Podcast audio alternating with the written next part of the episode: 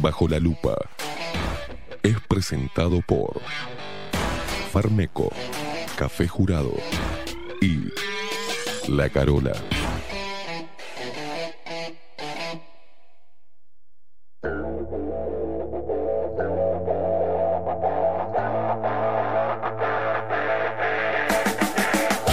A partir de este momento, momento. Esteban Queimada Pone la actualidad del Uruguay. Bajo la lupa. Las opiniones vertidas en Bajo la lupa son responsabilidad exclusiva de su conductor.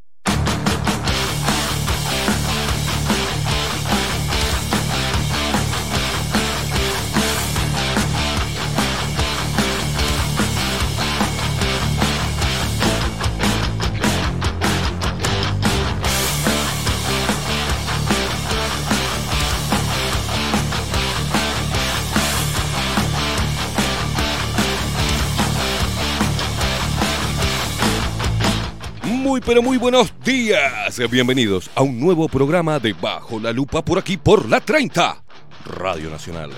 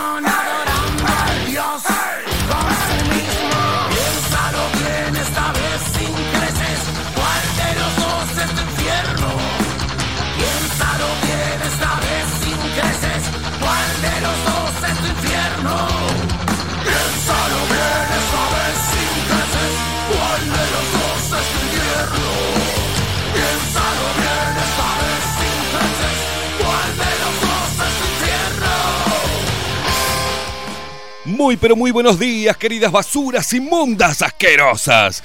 Ratas de laboratorio, ¿cómo andan? Volviendo, volviendo, volviendo. Lunes, lunes. 18 minutos pasan de las 7 de la mañana, lunes 23 de agosto del 2021. Y aquí estamos. No 100%, pero estamos. Estamos de vuelta. Sí, señor, sí, señor. Estamos de vuelta. Andamos medio complicados, ¿eh? La garganta mía es un, es un- un asco. Tengo un oído tapado. Uh, miren. ¿O sos vos el que está haciendo? Algo está acá sin. A ver. Ahora sí sin sonido. ¿No ves? Arranqué mal. ¡Ay, qué lindo volver a estar con ustedes! ¿Cómo los extrañé, inmundicias? Asquerosos, igual también para todos los luperitos, un abrazo enorme, que no me extrañaron, me mandaron tío, te extrañamos, una cosa de locos. Tanto cariño nos va a hacer mal, tanta alegría seguida nos va a hacer mal. Señoras y señores, qué momento, ¿eh? Qué momento de todo. Vamos hoy, tenemos, hoy tenemos de todo. De todo, pero como siempre, recordarles que nos pueden seguir a través de todas las redes sociales, arroba bajo la lupa uy en Instagram y en Twitter, y bajo la lupa uy todo en minúscula en el buscador de Facebook. Dale seguir a nuestra página, sumate a esta familia de luperos que crece todos los días y de metemos miedo, ¿eh? Como crecemos tanto, metemos miedo. Ay, Dios, están todas bien putarracas, ¿eh? Todas, todas y todos y todes. Están todos, están todes loques. Señoras y señores, también nos pueden ver en vivo, no en YouTube, porque nos pegaron una patada en el orto hace rato en nuestra página web, bajo la lupa.uy, simple, sencillo, bajo la lupa.uy. También, ¿sabes qué? La 30 tiene aplicación, así que vas a Apple Store o Play Store, entras ahí y te bajas Radio Nacional 1130, te bajas la aplicación de la 30 y ahí tenés streaming 1 y streaming 2, próximamente novedades. Sí, porque tenemos streaming 1 y streaming 2 a pesar de todos los problemas, seguimos creciendo nosotros. ¿Qué le vamos a hacer? Somos así, una patada en el culo nos impulsa para adelante. Señoras y señores, también nos pueden escuchar a través, un abrazo enorme a los hermanos argentinos de Ciudad de la Plata a través de Revolución, Radio Revolución 98.9 de la Ciudad de la Plata, también por Neo DJ Radio, que salimos por la 107 no sé cuánto, en Valencia también. Es una cosa de loco, estamos muy internacionales. Muchísimas gracias a la gente, a todos los saludos enormes. Ahora vamos a agradecer impresionante el cariño en esta semana desde diferentes partes del mundo también, así que muchas gracias a los luperos internacionales, los locales, los del interior, los capitalinos, todos, ¿eh? Todos, todos. Pero es momento de presentar esto, a esta banda, banda de locos. Estamos hablando, primero que nada, esa voz que escuchan, estamos hablando de la voz comercial, el señor Marco Pereira. Bienvenidos, Luperos. Y quien nos pone el aire y con música nos va a poner un poquito en, vam- que entremos a este lunes, que está precioso, no hace tanto frío, está bárbaro, ¿eh? va a salir el sol. Pero es él, porque cuando él toca las perillas sale el sol. Estamos hablando del único, del inigualable, el mejor operador del mundo.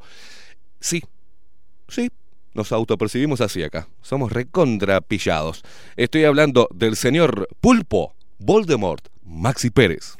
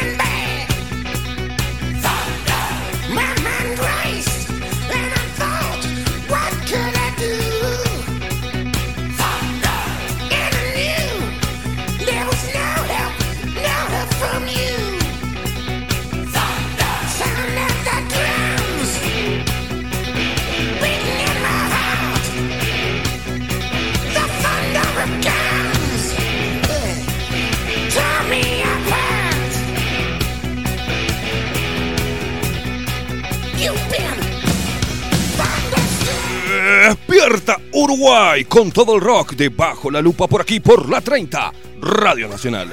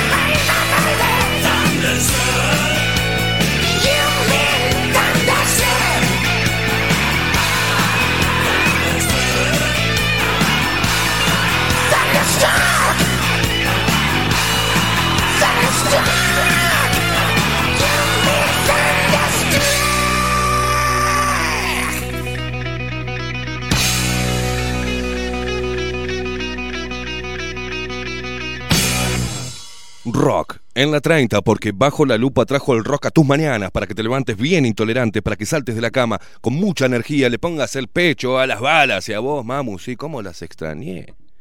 cómo las extrañé. A vos, mamu, para que salgas a ponerle los pechos a las balas. Mm. Suave, suave, que temprano, Max.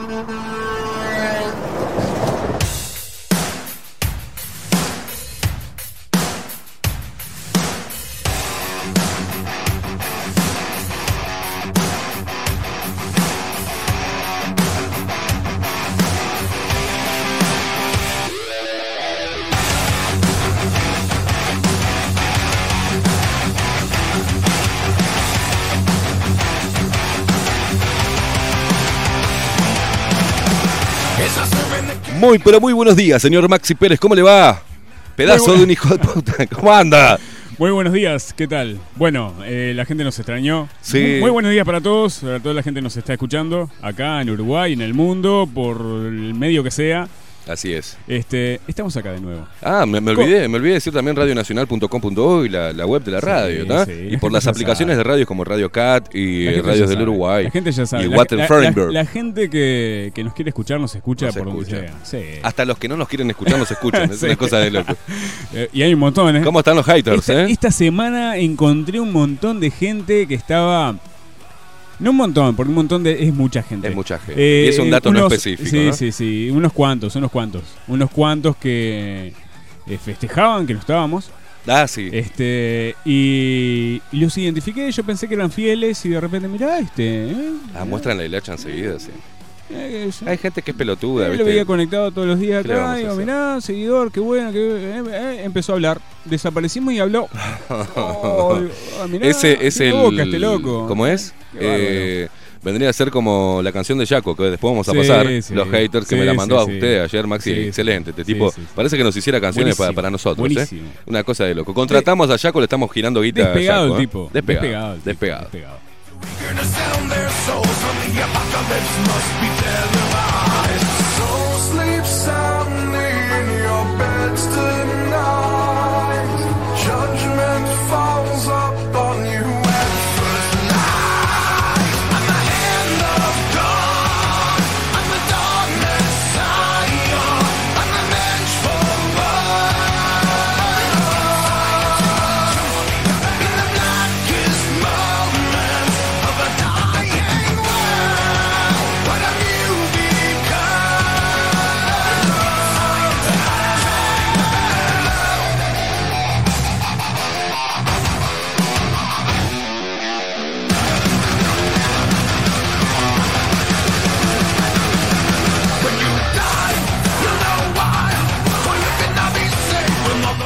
Anda por ahí. Ah, acá volvió. Bien, bien, bien, bien. ¿Cómo, cómo, cómo? Hola, ¿cómo está? Un momento, radio en vivo.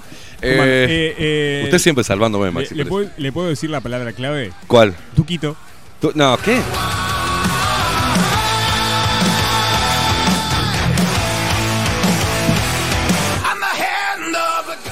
Para molestarlo un poco. Vio que hace una semana no, no nos vemos acá en vivo. Téngame No- piedad, Maxi Pérez, hemos que no estoy. Fuera de la radio. que no estoy 100%, Maxi. Téngame piedad. usted aguánteme. igual, igual. Cuando vea que, que, que toso, usted suba la música.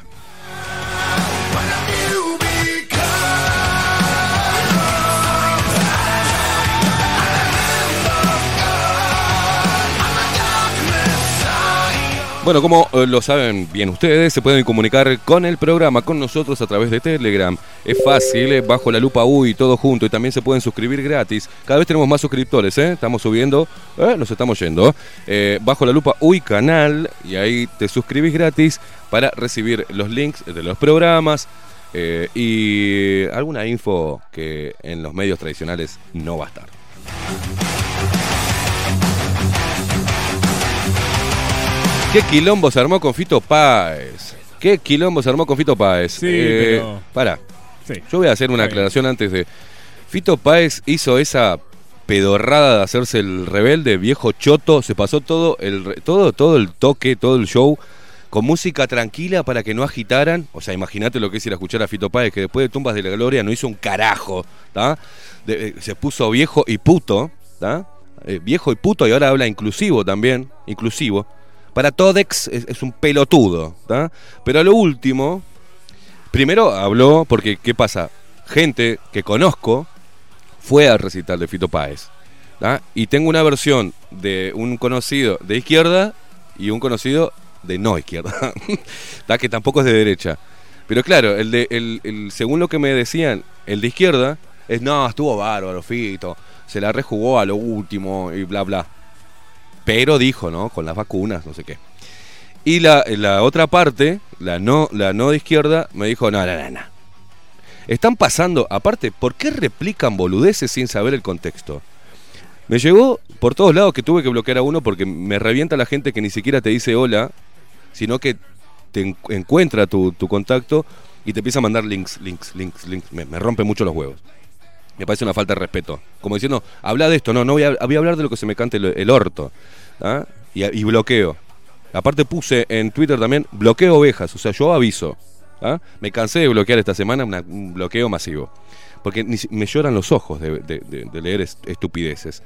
Pero Fito Páez primero dijo, eh, vacúnense, boludos. Vacúnense, así salimos de todo esto. Un pelotudo.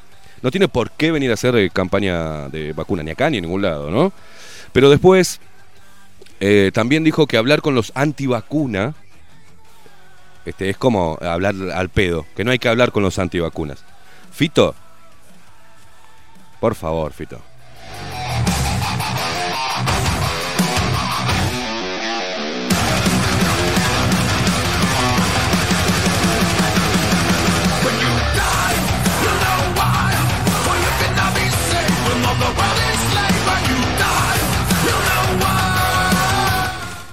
Por favor, tenga juicio. ¿Puede dejar de hacer levante en vivo? ¿Eh?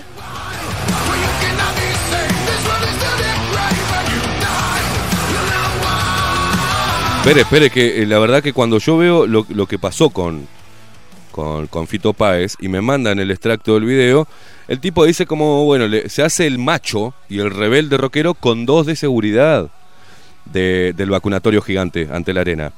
¿Está? Porque es un vacunatorio gigante. ¿Está? Pero vino a hacer un show... Salió caro el el Eh, sí. Nos salió caro a Todex. ¿eh? A la Montevideo le salió carísima. Estaba ahí Carolina Cose, la aplaudieron todos cuando entró Carolina Cose a la de la arena, por el amor de Dios.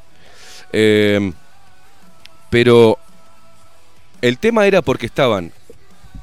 Vos tenías que estar en el lugar sentado y de tapabocas. ¿Para qué va la gente a eso, no? Esa es la pregunta que me hago. ¿Para qué carajo? No, que yo compré la entrada, me, bueno, perdé la plata, hermano. Porque para ir a sentarte, a estar con un tapabocas, y cuando vos te querías, te levantabas, te eh, alumbraban con un láser. O sea, una locura. ¿Quién carajo va a ir un show, a ver un show para sentarse de tapabocas y cantar las canciones de Fito Me Vale Mierda? Eh, y después levantarte y que te apunten con un láser a los ojos, o sea, como diciendo sentate. Eso es lo que hizo referencia Fito Páez a lo último, como para hacerse el, rock, el rock and roll. Decir que la dictadura policial y, y mm, militar se había terminado. ¡Oh! Y todos, ¡ah! Claro, ahora en, en este momento, quien se tira un pedo es aplaudible, ¿no? Eh, se bla, bla. No, no, no, es una cosa de locos. Pero se pasó todo el fucking recital con temas tranquilos para que la gente no, no agite. Imaginás lo que es ver a Fito Páez, los temas tranquilos de Fito Páez. Por el amor de Dios. Este, hay que pagar para ver a Fito a esta altura, ¿eh? Lo no sepan un poroto. No, no, me corto un huevo ahí. Me, me saco el barbijo, me lo ato y, y me, y viste que, que me hago tipo un torniquete en los huevos, cosa que se me, que se me pudre y se me caiga ahí en, en- en pleno recital. La gente va igual, viste. Pero cuando uno ve las reacciones de los uruguayos, la verdad me da vergüenza ser uruguayo. Hoy estoy en un punto donde me da vergüenza ser uruguayo. La verdad me da vergüenza. Si esto es lo que ven, porque obviamente las aplicaciones, la prensa, lo que exporta, es todo lo vejerío, ¿no? No es la disidencia. Pero a ver, a ver, voy a empezar acá. Puse Fito Páez en, en Twitter. Eh, dice acá, bueno, Fito Páez critica al país que le permite cantar y hacer su trabajo, pero se queda callado con Argentina que se lo prohíbe. Acá un hilo de este pelotudo con un, con un, no voy a decir ni siquiera el nombre, mirá, porque es, es- trucho, trucho. Pero dice un pequeño hilo sobre el incidente de anoche en el show de Fito Páez. Dice, como suele suceder, la versión que ya se instaló sobre el músico héroe nada tiene que ver con la realidad. Dice, el show transcurrió con total normalidad y un buen comportamiento del público casi hasta el final. Y acá debe ser una mina lo que lo hace, feminista, porque habla de que un pelado se levantó y vino la, de seguridad a decirle por favor que se, que se sentara, porque se ve que el COVID-19 anda por esa altura, ¿viste? No anda a, cuando estás sentado, no. el- vos estás sentado y el COVID está enfrente tuyo y hace como. Dale, parate, parate, guacho, parate que te entro. Una cosa rarísima, estúpida, descabellada. Una horda de imbéciles fueron a sentarse ahí. ¿Ah? Perdón con la gente conocida, ¿ah? perdón. Pero fueron una horda de imbéciles a sentarse ahí, a quedarse quietos. La gente les encanta la dictadura. A las al Uruguay, le- la, la gran mayoría del, del Uruguay le encanta la dictadura. Ah, le fascina que le digan cómo debe vestirse, cómo debe hablar, cómo de, cuánto, de, cuánto debe tener eh, de relaciones sexuales, qué debe comer, qué debe decir. Bueno, es in- increíble. Pero, eh, espere, eh, más allá de este, a mí me sorprendió ayer, me dio casi ganas de vomitar. Eh, pará. Esp- Espere, espere. Acá, a ver. El K, Fito Páez, dando cátedra de educación cívica en un país extranjero, donde se respetan las instituciones democráticas. Un atrevido. Y si es verdad que el- la intendente estaba presente, debió levantarse e irse en ese instante. No debió tolerar ese agravio al país entero. What the fuck, hermano? Iba a decir algo. Bien, Maxi, bien, Maxi. Te aconsejo que mantengas relaciones sexuales un poco más seguido. Dice acá, viene a currar Fito Páez al Uruguay y como si fuera poco alienta a romper protocolos de sanidad. Basta de dictadura, dice, y lo más triste es que los patéticos pelotudos que habían ido lo aclaman y aplauden, son de lo peor, no valoran nada. ¿Qué es lo que hay que valorar? Hermano, dice, ¿eh? Eh, buen día, oligarca, feliz domingo. Estos son todos tweets, ¿no? Eh, parece que Fito Páez no le gustan los protocolos, acá los hay y se respetan. Si no le gusta, que no venga y que le vaya a cantar a... No, no, no, no, no, no. Señor Fito Páez, en Uruguay las normas están para cumplirlas. Otro tuit. Si, ah, que también es Claramón, ¿qué querés también? Eh, si no le gustan, no venga, sencillo. Y así sucesivamente, ¿no? Todos diciendo, ¿cómo va a hacer lo que hizo? Decir a la gente que se pare, que viole los protocolos en Uruguay. Manga de ovejas. A ver qué dijo Magdalena Correa, me muero. Ahí va, hay que vacunarse, man, dijo Fito Páez en el Antel Arena, uno de los principales puntos de inoculación contra el COVID-19. y agregó, no se puede discutir con esa gente, refiriéndose a los negacionistas. Bueno, ahí tenés, viste, bueno, Magdalena Correa, vamos arriba. Este, que nos hemos cruzado ahí por, por las noches fumando un pucho con Magdalena, le mando un abrazo, ¿eh? hemos coincidido en algunos lugares. Este, se ve que la, que la tiene clara. Y hablando de mujeres que la tienen clara, bueno, yo ahora los voy a leer, están todos, dale, léeme, puto, ya voy, ya voy, ya voy, ya voy, ya voy. Este, pero me Eh, parecía... No, no, creo que del programa para leer. Me, me- me- me parecía importante hablar sobre la postura de Fito Páez y de todo lo que sale después. A ver, los boludos que están reproduciendo ese extracto y diciendo Fito Páez en contra de la dictadura sanitaria. No, papá, no seas nabo. No seas nabo, mijo. No seas nabo. Mire todo. Mire todo el recital. Con la cosa ahí. Todo el tapabocas sentado. Como tiene que ser. ¡Imbécil! Ah. Ay, Dios mío. ¿Cómo me cuesta esto? ¿Cómo me cuesta? Hoy va a estar, hoy va a estar bravo. Pero no es ningún héroe, Fito Páez. Es un pelotudo. Pero no porque haya... A mí me encantó esa parte. ¿A quién no? Que diga, ey, ey, ey, pará, dejá que la gente... Estamos cantando, hermano. Que la gente se pare, no va a hacer nada, no va a pasar... Me encantó esa parte de Fito y te la tiro para adelante. ¿Cómo no? Pero tenías que haber sido... Haber evitado decir todas las boludeces que dijiste sobre las vacunas. ¿Qué sos, médico? ¿Qué sos, promotor de vacunas? ¿Qué sos? Este, y acá los uruguayos, estos uruguayos normópatas de mierda, esta gente que está llevando a que Uruguay sea un país de oveja y cada vez menos productivo y cada vez más gris, porque son gente infeliz. Es, es esa gente ignorante e infeliz, porque teóricamente está la teoría de que cuanto más ignorante, más feliz, ¿no? La gente que piensa, los que pensamos, dicen que somos menos felices, no, al revés. Al revés. Al ver esto, al ver esta locura, toda esta semana estuve viendo una sarta de idioteces. Que, uh, le, juro que no, no, no puedo creer que esté viviendo en Uruguay. A veces hay, en serio lo digo, ¿no? Y enójense si quieren, ¿eh? Ustedes saben que yo vomito, no hablo, vomito. Lo que pienso, no tengo filtro. A veces me da asco ser uruguayo. Lo estoy viendo y digo, me da asco y vergüenza ser uruguayo. Porque lo que se muestra y lo que va, lo que conoce el mundo, son estos idiotas que son los prospectos de uruguayo. Entonces, me da mucho asco, me da vergüenza ajena, vergüenza ajena, que hoy, por ejemplo, decir que no confiamos en algo, que no confiamos en parte de la ciencia, o que tenemos derechos y nos eh, oponemos a que el Estado venga y diga qué es lo que tenés que hacer, hoy seas negacionista antivacuna y un ser deleznable. Y, y que eso significa un discurso de odio. Estamos ante un problema grave, señores, ¿eh? y estamos en guerra, y lo tienen que entender, y si no salen a pelear, para que se termine todo esto de eh, lo políticamente correcto, el, el coartar libertades individuales, el pasarse por el trasero todas las leyes que hay, todos los derechos, la constitución, o sea, ¿hasta dónde van a aguantar? Esa es la pregunta que me hago. ¿Hasta dónde van a aguantar, señores? Es increíble el boludismo masivo que hay. Por suerte, por suerte, habemos también muchos de este lado que pensamos, ¿no? Usamos el sentido común. Y te quisieron vender que el sentido común es que todos nos vacunemos para salir de esto. No. No es eso. Es mentira, te mintieron. Pero, ¿cuáles son los mecanismos que utilizan para hacerte mierda? Nosotros eh, no podemos medirlo, pero eh, nos damos cuenta de que este programa creció. De que tiene muchos seguidores. De que tiene mucha audiencia.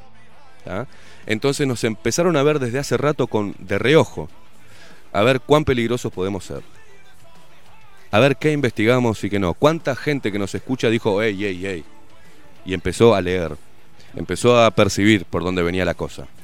Y cuánto podemos influir como influencers, ¿no? De este tiempo en, en, en muchos uruguayos. Para, voy a utilizar las mismas palabras que utilizan ellos, para empoderarlos, ¿no? Para que se den cuenta de que tenían derechos.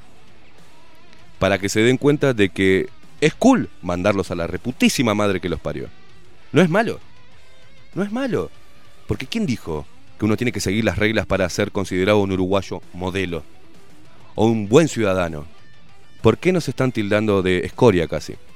Y cuando digo las estrategias, algo que me quedó colgado, que lamentablemente lo iba a tocar el, el- lunes pasado, pero por temas de salud no pude. Por ejemplo, el tema de los moratorios. Bájame ahí, Maxi, la, la- música. Lo que intentan hacer, lo que in- intenta hacer este gordo trolo de Santiago Moratorio, y sí te digo a vos, gordo trolo, ¿hay alguna ley que me impida decirte gordo trolo? Gordo marica. Y el marica de tu hermano, el otro virolo, que me vale madre. Él y toda su profesión. Me importa tres carajos que lo hayan premiado de la revista Nature. Me importa tres carajos. Porque él fue premiado por la revista Nature. Pero se ve que no la lee el pelotudo. Porque en la misma revista sale el artículo una y otra vez de los anticuerpos naturales. Que al mínimo contacto con el coronavirus, tu cuerpo desarrolla anticuerpos. Células T. Él es virólogo, no sabe. Aparte, ¿qué ley hay que me impida decir que él es una mierda? A ver, yo, Esteban Caimada, opina que Moratorio y el hermano son una mierda. Una mierda victimista, parte más de todo, y como ellos, miles de uruguayos, cientos de miles de uruguayos que adoptan el mismo papel imbécil, débil, y victimista.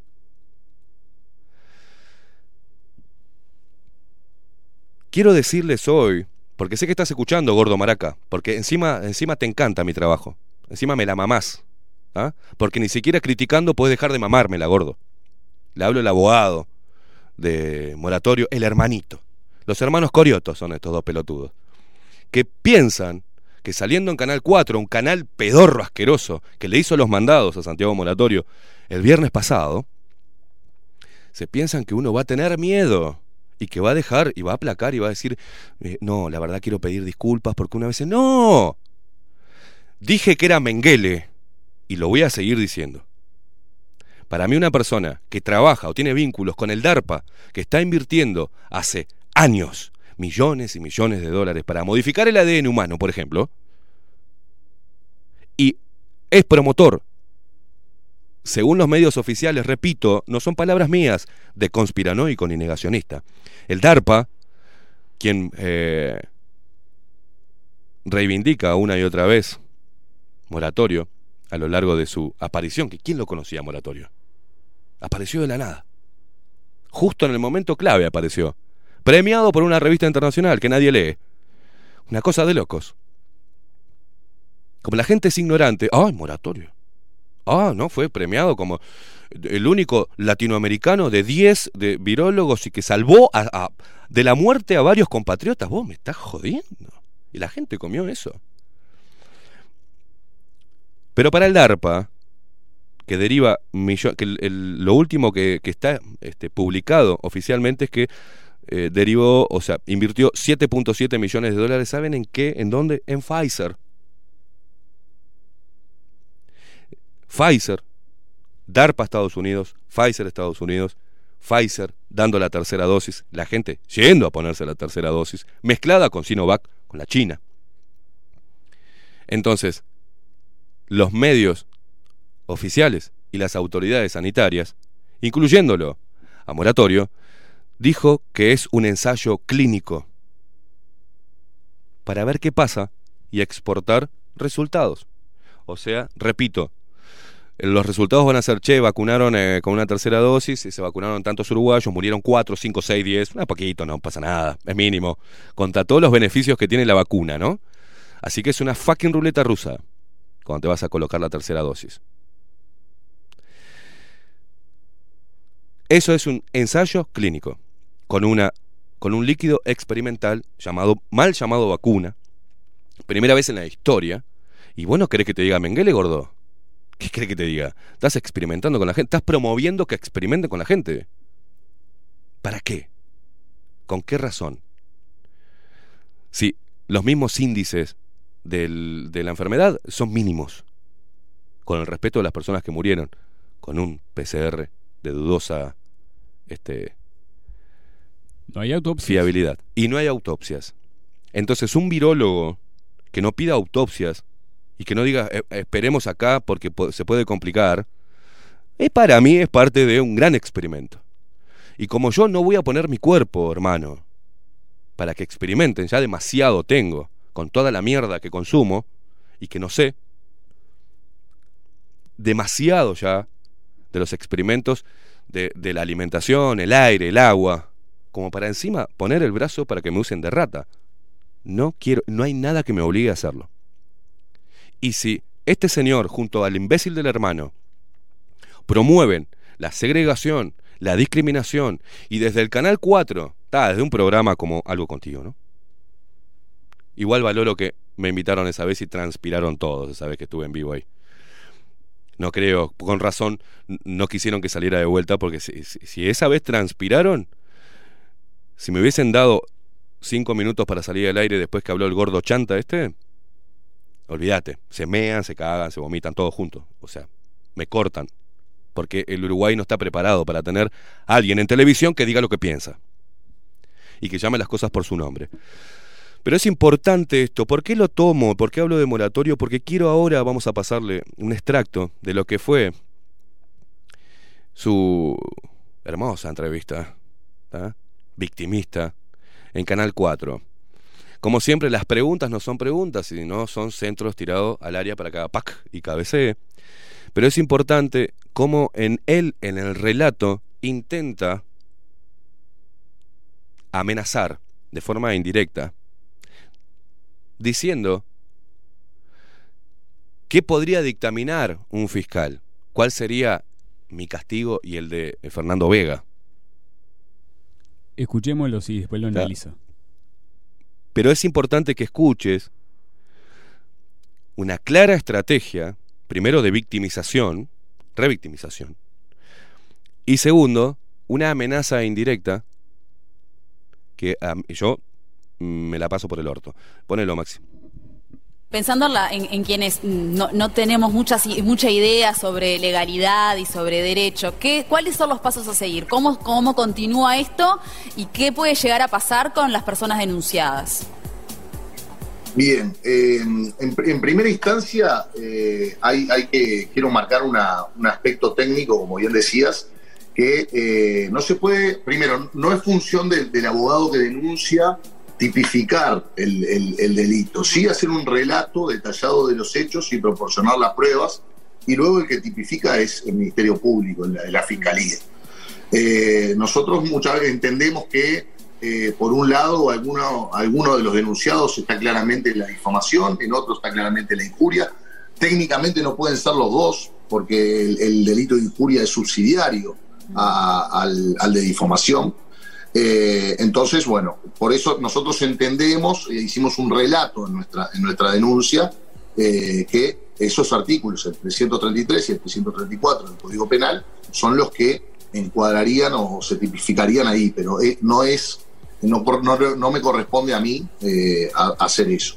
Bien. Este, entonces eso fue a delitos informáticos, eso de delitos informáticos pasa a la fiscalía que está de turno, eh, que ya tuve contacto ayer con el fiscal, eh, que bueno, todavía hay que ver, porque también en, en el caso nuestro, uno iría, eh, bueno, con el fiscal de turno y se le, y se le seguirían las seguirían los pasos y citarían a, a- a Gonzalo a declarar y citarían a, a involucrado. Y el, el otro el otro caso está eh, es un tema de ley de prensa también.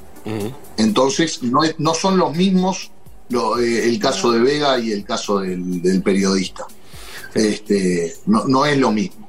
Pero eh, bueno, la fiscalía comienza a hacer su investigación, comienza a, recabar prueba, eh, a tomar declaraciones y bueno, y ahí va a tomar una decisión si formaliza o no formaliza eh, este, en, qué, en qué calidad los cita, si como indagado primariamente, si después van a quedar en calidad de imputados, y, si, y si formaliza, y luego nosotros llegamos a un acuerdo, puede ser un acuerdo reparatorio, una retractación pública, eh, o no podemos, no, no nos ponemos de acuerdo y nos vamos a juicio, y ahí en el juicio se verá, presentaremos las pruebas necesarias, ellos este, también con, con- con su abogado defensor, y, y tendremos una sentencia este, del, del, del Poder Judicial, por supuesto, y, y ese, ese, a grandes rasgos es, es el, el proceso. Claro, de, todas maneras, en el, en el supuesto más extremo, digamos que no hubiera esa eh, retractación y que se llegara a una formalización, a una condena, o sea, ¿qué sería lo peor que les podría pasar,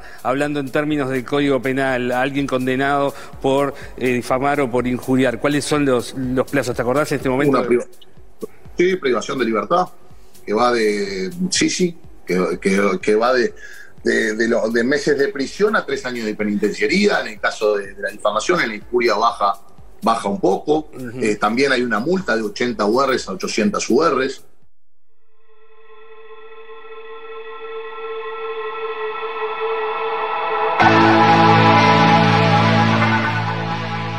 Estoy tiritando de miedo. Ustedes se dieron cuenta como si yo fuera un maldito imbécil ¿ah? o un cobarde.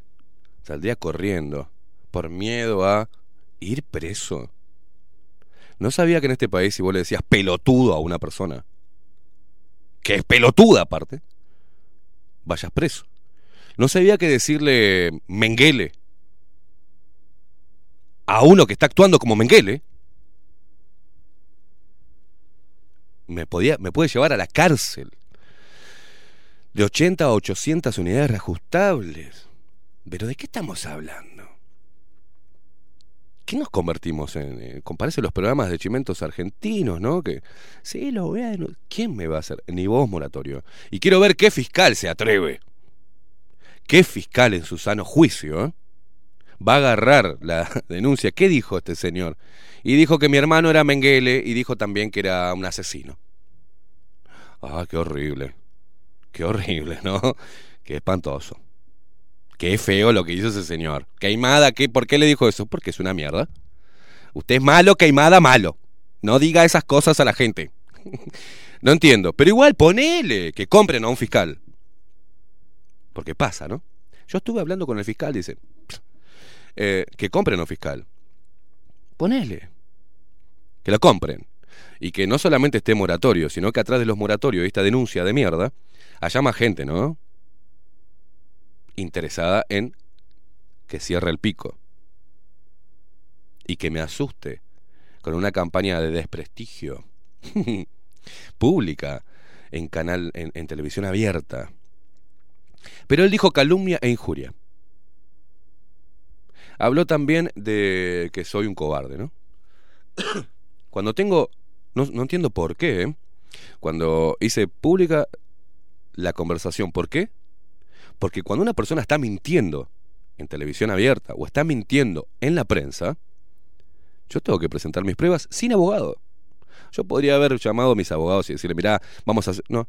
Pero ahora se me ocurrió que por ahí lo demando por difamarme y por mentir en televisión abierta. Pues escuchemos lo que dice en, el segundo en el segundo video. Corregime por si le erro, pero tengo entendido que eh, tanto en el caso de, de Vega, del movimiento antivacunas, como en el caso de Caimada, el periodista hubo contacto de parte de ustedes. Tengo entendido que Vega este, esgrimió una suerte de disculpa, ¿no? Y luego bajó las publicaciones de su cuenta. Y tengo entendido que con Caimada también habría habido algún contacto donde se le ofrece que, que Gonzalo vaya al programa y este lo, lo rechaza. Contanos si estos hechos fueron así o cómo se dieron en todo caso. Eh, con, con Fernando Vega, sí, él, él se comunicó con nosotros, eh, nos dijo que estaba arrepentido de lo que había hecho eh, y que iba a hacer unos tweets retractándose. El tema es que a lo- al muy corto tiempo dio de baja su cuenta, entonces esos tweets dejaron de, dejaron de aparecer. Después me mandó unas capturas de pantalla donde en el propio grupo antivacunas eh, él, él, o sea, subía un video pidiendo las disculpas. eh, y, bueno, y también nos mandó un mail a Gonzalo con copia a mí eh, sobre, sobre este asunto y, pidiendo la disculpa del caso, pero bueno, entiendo, re- eh, disculpas públicas como, seriamente todavía no realizó. Y además entiendo que, es, eh, que fue muy grave lo que hizo, porque fue el que mencionó, el que se subió a un video que le hizo Gonzalo al Jardín de Infantes donde, donde va su sobrina, y lo empezó a, injuriar y a difamar. Este, y además este, fue el que después, no solo criticándolo y burlándose de un montón de cosas, es el que le manda saludos a la sobrina. Eh, ahí a libre interpretación. ¿Y nosotros cómo lo interpretamos eso? Eh, eso por un lado. Entonces, a pesar de que hubo comunicaciones, en el mail se lo ve arrepentido, bueno, eh, el- la denuncia ya, ya- ya estaba presentada. Eh, y en el caso de- del, del conductor de- del programa de radio, eh, no, lo que ocurrió fue hace un tiempo, eh, yo me puse en contacto con él porque lo, lo- escuchaba. Yo lo, lo- era no, no un seguidor, pero lo escuchaba, me parecía interesante algunos aspectos de, de su postura, pero, pero antes de la pandemia. Cuando vino la pandemia y empezó a, a salírsele la cadena de una manera descomunal, me puse en contacto con él, Oh, le reconocí que le tenía cierto respeto y que, lo escuchaba y que me parecía raro en él, no, si, no quería este, que le proporciona el, contacto o, organizar una reunión o quizá que él vaya al programa, hacer un debate con otro científico, con otras posturas y, y me dijo que no le interesaba, que no le creía. Digo, perfecto, estás en todo tu derecho. Este, después, él hace un tiempo después otro programa eh, em, diciéndole no te escondas, te estamos esperando, moratorio, vení para acá, hablé con tu familiar y, sé que sé cuánto ganás, sé que, cuál es tu patrimonio, una charla privada.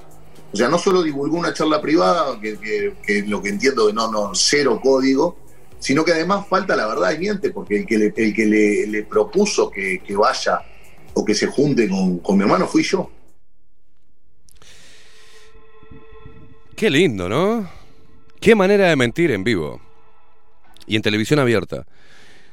Voy a tener que volver a subir la conversación con este idiota, porque ya no me interesa hablar más con él, porque es un idiota. Y es un cagón. Porque le dije claramente en los audios, lo que él quería que yo... A ver, lo que él quería es que yo me juntara con el hermano. En algún bar, en algún café, en algún lugar. Yo no. Me voy a juntar con un tipo que a mí me parece irrelevante para toda esta movida. Y aparte como periodista, no me voy a juntar con alguien. ¿Para qué? Para que intente suavizarme o que intente generar un- un- un- una buena onda para que no le dé tanto palo. No, señores, venía al programa. Y le dije cuando quiera. Y lo que quedó en la conversación clara es que Santiago Monatorio se iba a encargar de generar esa reunión acá, ese debate. Y me dijo que él, Moratorio, no me iba a contactar a mí porque él era el- el científico y yo el periodista. Y los quedamos esperando. Quedamos esperando que él, el hermano, se contactara con nosotros para tenerlo acá Moratorio. Primero, gracias por la desesperación que tenía Moratorio de estar acá bajo la lupa, entiendo. Es un programa muy popular. O sea que les agradezco. ¿ah? Después agradezco que también haya mentido de que lo seguía hasta que empezó la pandemia, porque cuando me llamó fue abril o mayo, un año después de la pandemia, y me seguía escuchando y me la siguió mamando por teléfono, ¿no? Entonces, ¿cuál es el juego? El juego es, en televisión abierta, decir que yo soy una basura o que soy mala gente, junto con Fernando Vega. Fernando Vega, que se arregle él, es un problema de él. Eh, es un problema de él, y no voy a opinar. Él ya es grandecito y que se defienda solo. Me parece, me rechina que sigan diciendo que pertenece a un movimiento antivacunas cuando no es un movimiento antivacunas, señores. O sea, para mí una persona que dice pertenece al movimiento antivacunas es ignorante. Y eh, en esta semana, en algunos tweets, que dice estos pelotudos antivacunas, como, como yo, digamos. Entonces, ya que una persona te diga antivacuna es porque es imbécil, es retrasada mental.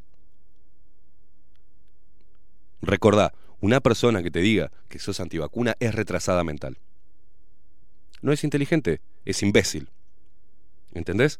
Y llévenme preso por decirle imbécil a la gente que dice antivacuna. Entre ellos, todos los comunicadores de mierda. Después, obviamente, a Moratorio le dieron una pasadita también en Canal 10. ¿tá? En Polémica en el Bar, en ese programa que es un ejemplo de la mediocridad. Es un ejemplo de toda la mediocridad junta del Uruguay metida en un solo programa, como Polémica en el Bar. ¿Me van a llevar preso por decir eso también? ¿O me van a aplicar una multa de 800 UR, moratorio, por decir que vos sos un pelotudo y que los medios son una mierda?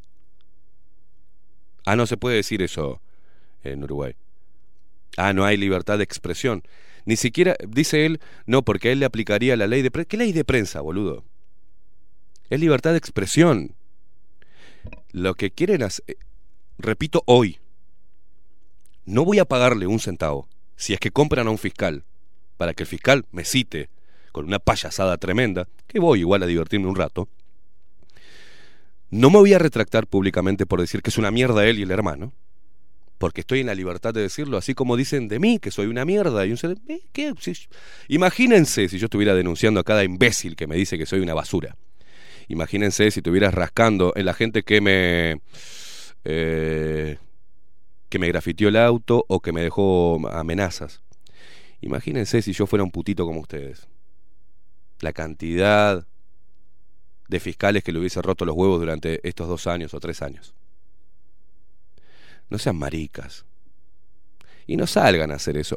Pero lo que más me preocupó, no me asombró y preocupó, entre comillas, es que le voy a mandar un saludo a Anaí Lang, una de las conductoras del programa, que está embarazada. Primero, las felicitaciones, me parece excelente. Fue la única mujer, la única mujer que dijo en vivo en televisión abierta que nos iba a vacunar. No sé si lo hizo después, no sé si lo va a hacer ahora, ni idea. Pero la verdad que para haber dicho eso y ver la reacción de los otros compañeros en vivo cuando ella dijo no me voy a vacunar. Estuvo complicado el viernes pasado también, ¿eh? ¿Y estuvo complicado también? Eh, En, en- en un momento eh, es, es- es, eh, como que uno pasa ahí una angustia ajena, ¿no? claro. Porque la mira la botija que está sola contra los covilovers esos que están ahí. No, no, es increíble. Así que le mandamos un abrazo a Anaí, que me comuniqué con ella y, y le digo, eh, mientras que estaba saliendo al aire, digo, Anaí está mintiendo en vivo. Está mintiendo en vivo y eso es grave. Y un canal tiene que dar el derecho a réplica. Y si es un programa de chimentos, que se enojó la productora porque le dije que era un programa de chimentos, ¿a de qué es? De interés general. Es un programa de chimentos, señores. Es una copia de, un programa de real, pero a la uruguaya, o sea, malísimo, que lamentablemente eh, en ese programa de mierda está Anaí Lange, que merece mi respeto. Eh, me comuniqué con la. No me acuerdo ahora cómo se llama la, la pelotuda de la productora. Eh, que voy a ver ahora, después se lo digo. Y le dije que. Bueno, mientras que estaba saliendo al aire, me llamaron mis hijos, o sea. Oh, papá, te, quieren meter preso por. Me llamaron familiares. O sea, también eso es un daño, ¿eh? Y mirá que no me olvido, moratorio. Y lejos de hacer marcha atrás, te doy para adelante con, con lo que quieras. Con lo que vos quieras. Vamos a juicio, tengo, pero eh, así, no sé, tengo que elegir los abogados. Tengo que elegir los abogados.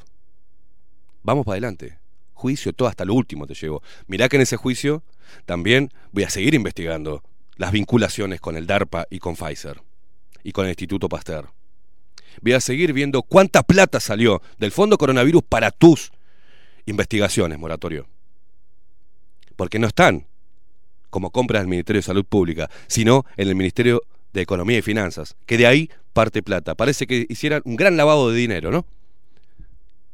Quiero ver cuánta plata fue para vos y tus investigaciones, para decir y contradecirte una y otra vez. Si no era la P1, la mejor vacuna era la Sputnik, ¿eh? Eh, se ve que se cortó la guita, te dijeron, no, la Sputnik no, boludo, tenés que ah, está, entonces ahora la Pfizer y la tercera dosis, era la P1, la Delta, la, la, la Beta, la Gamma y la reconcha de mi madre.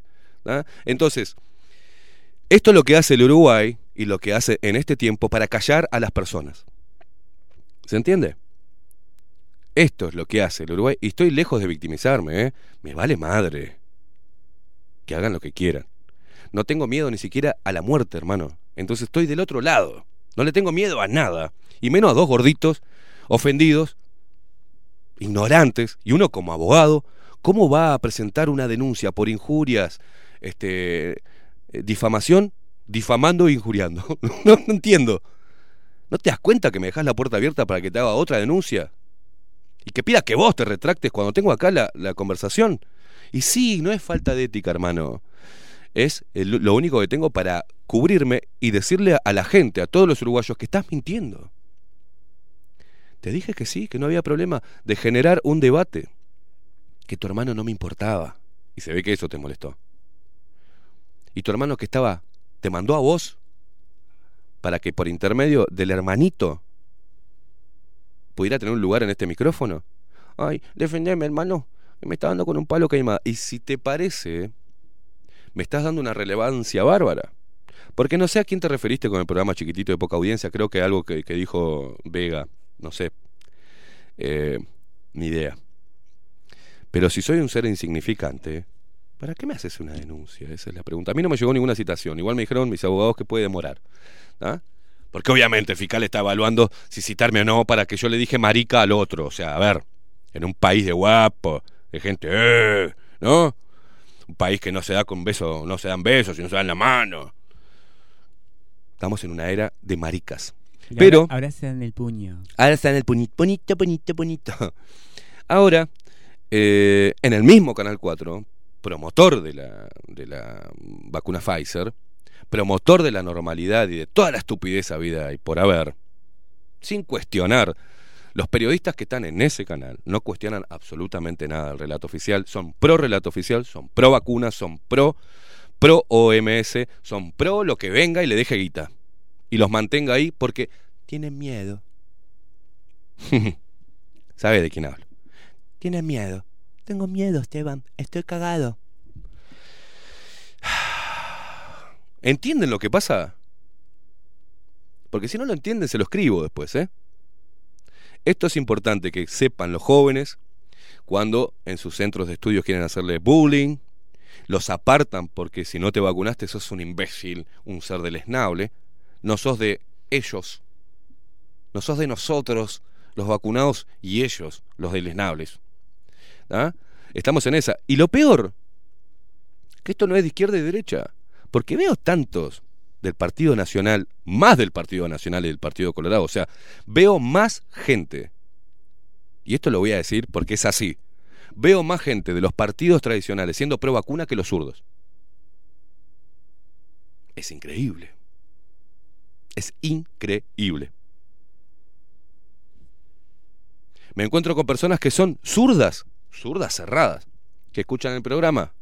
O sea que no es un programa antizurdo este, ¿no? Sino antidictadura y antipolíticos y antimierdas promovidas como ciudadanos ilustres. Y bueno, ¿qué querés decir también?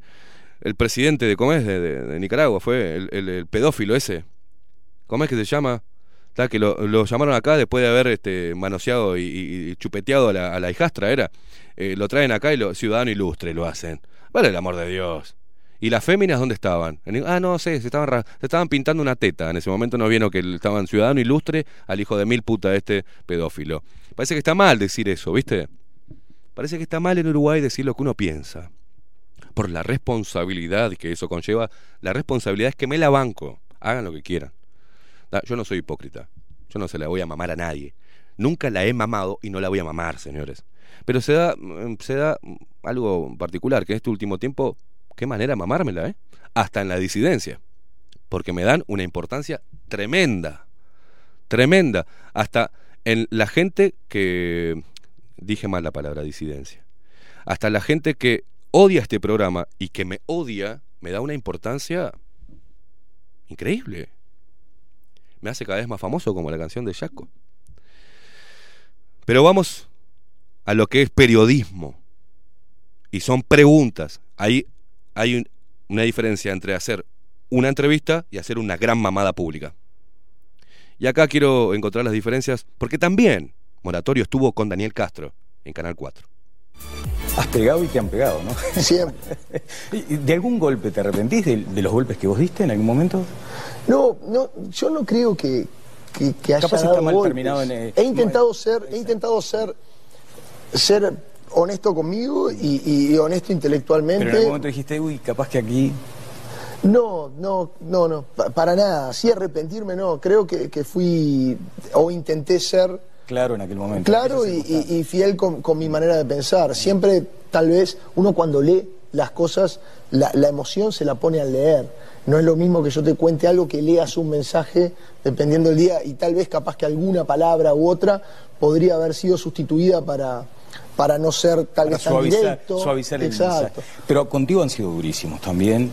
De, de hecho, eh, tuviste que hacer algunas denuncias a nivel de delitos informáticos, ¿no? Sí, sí, sí. redes. ¿Qué, qué- qué pasó ahí? No, va- va- y lo que lo, lo mejor que, que puede hacerse frente a estos casos es seguir trabajando y no darles no, no darles lugar, porque claramente como, como hombre de ciencia la evidencia es la que la, la que manda. Claro, pero Y- tuviste que distraerte de tu tan importante trabajo en el laboratorio para ir a delitos informáticos. Y un poco a veces de, ¿Y fue- de lo un que caso pasa. puntual fue? Hay, hay más de un caso, más de un caso. ¿Pero los tenés identificados? Sí, por supuesto, por supuesto.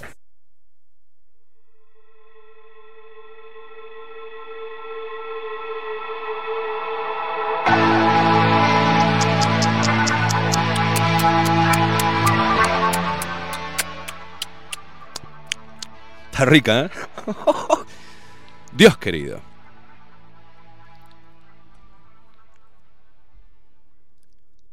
Parece que la gente perdió la memoria. Pero Moratorio no paró de criticar a este gobierno con las no medidas ¿Recuerdan? Hasta dejó deslizar lo peligroso que podría ser no hacer un cierre total, por ejemplo. Hablando de que este gobierno no aportaba plata para la ciencia. gobierno hizo política desde que salió a la palestra. Continuamente. Una política de izquierda, ¿ah? pero favoreciendo al capital, a las farma, a la, a la Big Pharma. ¿ah? Pero con una clara postura que en Canal 10, en una entrevista, Blanca Rodríguez hasta lo corta un poco, porque como diciendo, está, Marta, se te está haciendo la mano, amigo. ¿Tá? Vos sos virólogo, no sos politólogo. Habló de lo que no sabía, eh, habló, hizo un montón de juicios de valor sobre este gobierno y sobre las medidas, y también dejó deslizar, eh, tampoco se opuso a que las muertes por COVID se las endilgaran a, al presidente Luis Lacalle Pou y a este gobierno, ¿no? Tampoco salió ninguna defensa a las cosas y las boludeces que dijeron de los sindicatos médicos, ¿no? A las contradicciones. Por eso me parece que un tipo, yo lo hubiese respetado. ¿Es el único virólogo que tenemos en el puto país? ¿Es el único? ¿O los demás no pueden hablar? Aparte, ahí cuando Daniel Castro. ¿Vieron cuando algo de, de romántico decían, ay, completamos las frases? Completamos la frase estamos enamorados. Bueno, cuando le dice, porque... Y, y le dice la palabra, Castro. Ah, es una cosa tierna, ¿viste? Aparte tuviste que dejar tu importantísimo este trabajo en el laboratorio para ir a los juzgados, ¿verdad? Por el amor de Dios. Por el amor de Dios. Era un chorreteo lácteo asqueroso. No es periodismo, es propaganda. Aparte, él mismo dice Moratorio, lo mejor es ignorar y seguir para adelante. Lo mejor es ignorar y seguir para adelante. ¿Para qué me hace la denuncia, gordo? ¿Qué es lo que se busca? Es convertirme en eh, enemigo público. ¿Por qué hago esto hoy en la vuelta? Porque esto es para los jóvenes y para la gente que tiene miedo y se pone el tapabocas porque todos se lo ponen, se vacuna porque todos se vacunan. Que tienen miedo que le digan algo en, la- en- en- en las redes sociales, que estén los haters ahí diciendo que es una mala persona, que tengan miedo de ser etiquetadas. Bueno, señores, no tengan miedo. Porque a mí ni en televisión abierta, ni los moratorios, ni el puto presidente, ni nadie me va a hacer callar la boca. Nadie. Porque hay que defender y lo único que tengo es mi libertad de mandarlos a la mierda a todos. Es mi libertad, no es un discurso de odio, es cansancio. Cansancio de la manipulación, de la desinformación. Y en este caso, tiene una cuota mucho mayor, porque si me dijeras que es económico, las estrategias económicas de izquierda, derecha, liberalismo, estatismo, eh, ya está. El tema es que acá se habla de la salud, de la vida y la muerte de las personas, de experimentar con el cuerpo humano, de poner toda la ciencia y la tecnología y la innovación tecnológica probando todo eso junto en seres humanos. Y eso no lo voy a no, no, no lo voy a dejar pasar. Y no voy a dejar de señalar a todos los promotores, a todos y cada uno de los promotores. Esto va a traer problemas a corto, mediano o largo plazo. Y quiero saber dónde van a estar los que señalan con el dedo y nos dicen que nosotros que le estamos advirtiendo de que no pongan el brazo para un líquido experimental, nunca le pedimos que no pongan el brazo para otra vacuna. Recuerden bien, no somos antivacunas. Eso es el título que nos pusieron. No somos antivacunas. Somos personas libres que conocemos nuestros derechos y no queremos que nos usen como rata de laboratorio. Es simple. Simple y claro. Pero para que veas cómo funciona el sistema y cómo Canal 4 cuando llamé para pedirle que me sacaran por teléfono. Eh, no, bueno, sí puede ser que te saquemos, eh, si no el lunes por Zoom, no, no. Gracias. Los atiendo yo, que este programa tiene mucha más audiencia que el programa de mierda de Canal 4. ¿tá? Repito, saco un abrazo enorme a Naí Lange, que a veces uno tiene que aguantarse cosas por, para mantener el laburo, ¿no? Pero bueno.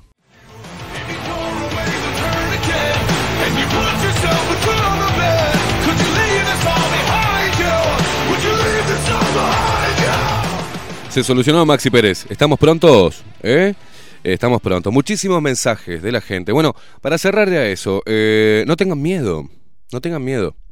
No tengan miedo a nadie. Estén completamente seguros de la decisión que toman. Porque muchos también que decidieron hacer otra cosa, como poner su cuerpo para que experimenten, también sintieron inseguridades al inicio, en el proceso y ahora. ¿Ah? Entonces estén seguros, si vas a hacer algo en la vida, tenés que estar seguro de hacerlo. Y para estar seguro tenés que tener información. Y tenés que eh, leer. Y tenés que escuchar todas las campanas. Para hacer tu propia, generar tu propia opinión, tu propio pensamiento. Y no permitas que ninguna red social, ningún canal de televisión, ningún comunicador de mierda te diga cómo sos vos como persona. Porque no tomas la decisión que ellos quieren que vos tomes. Es como que obligues a las personas a quererte. Si no me querés, es una mierda. Es más o menos lo mismo. ¿Por qué estoy obligado a quererte?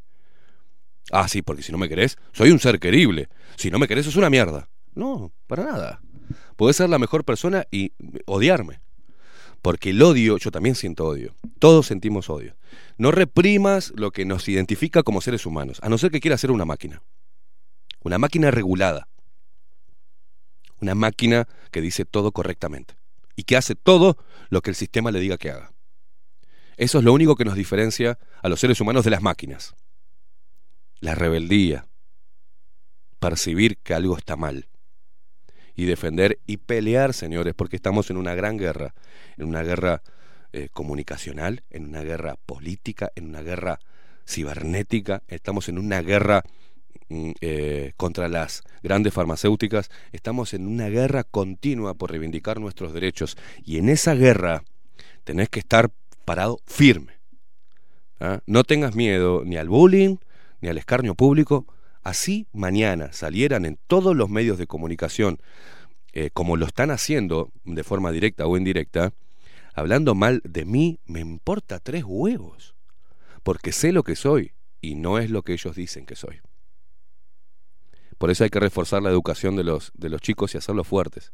No importa lo que digan. Eh, el domingo, el Día del Niño, que me sentía muy mal, con esto me voy a la pausa, Maxi, a ver si todo se normalizó. Me fui a buscar a mi hijo, a Maxi. Y dice, hace tiempo que no, que no vamos a un McDonald's, papá, porque yo estaba, eh, prefiero llevarlo a otro lugar, a que coma una milanga con papa frita si quiere comer eso, pero no al McDonald's. Y si puede ser un lugar con una mesa afuera, mejor. Así no tenemos que usar tapaboca y toda esa mierda. Pero bueno, lo llevé. Estaba feo el día y yo me sentía mal. Fuimos a... ¿Cuál fue? Eh, a Montevideo Shopping. Montevideo Shopping. Sí, creo Montevideo, no me acuerdo ni de cuál fui. Sí, a Montevideo Shopping. Fuimos a Montevideo Shopping. Fuimos a pedir directo a McDonald's. ¿ah? La gente me da fastidio porque tengo que andar con ese tapabocas de mierda que había humedad y, estaba denso, el, espeso el, el ambiente dentro de- de- del shopping. Mi hijo va, le digo, Maxi, anda a buscar una mesa y quédate ahí porque si no nos quedamos sin mesa. Y ahí va mi hijo, pum, se saca el tapabocas, no se sienta, ¿no? Llevo la comida y me saco el apoyo y parado me saco el tapaboca. Todos los que estaban sentados ya me empezaron a mirar como raro. Porque no me había sentado y sacado el tapaboca sentado. Como me lo, y aparte lo hice a propósito, me lo saqué un poquito y empecé a mirar un poco y me saqué el, el- abrigo y me acomodé, todo sin tapaboca y me miraban raro. Viene una mesita al lado con dos niños, uno de... Y esto es posta lo que le estoy diciendo, ¿eh? No, no, no, no estoy este, agrandando nada, es posta. Encima porque lo viví con mi hijo, chico. Viene un niño, una, estúpida, una retrasada mental, con doble tapaboca. Los niños con tapabocas, eh, cuatro y seis años. Un niño de cuatro años, cinco, ponele, y la nena seis, siete años. Se sientan y el al lado nuestro, y el niño le dice, eh, mamá, ¿me puedo sacar el tapabocas? No, solo para comer, le dice. What the fuck? Me dio ganas de levantarme, darle un, cachetazo en la nuca, así, estúpida. Entonces, ¿qué hice? Cuando nos levantamos con mi hijo, digo, Maxi, vamos a salir a caminar por el shopping sin tapabocas. Y nos sacamos los dos el tapabocas. O sea, no nos pusimos después de comer el tapabocas, salimos a caminar por el shopping Montevideo. La cara de terror de la gente. Nos empezó a ver como dos fucking extraterrestres. O sea, nos miraba con los ojos. Lo único que le veo son los ojos y nos miraban como si- y hacían con el ceño como no, no sabían qué carajo hacer, cómo mirarnos. Y mi hijo se empezó a reír.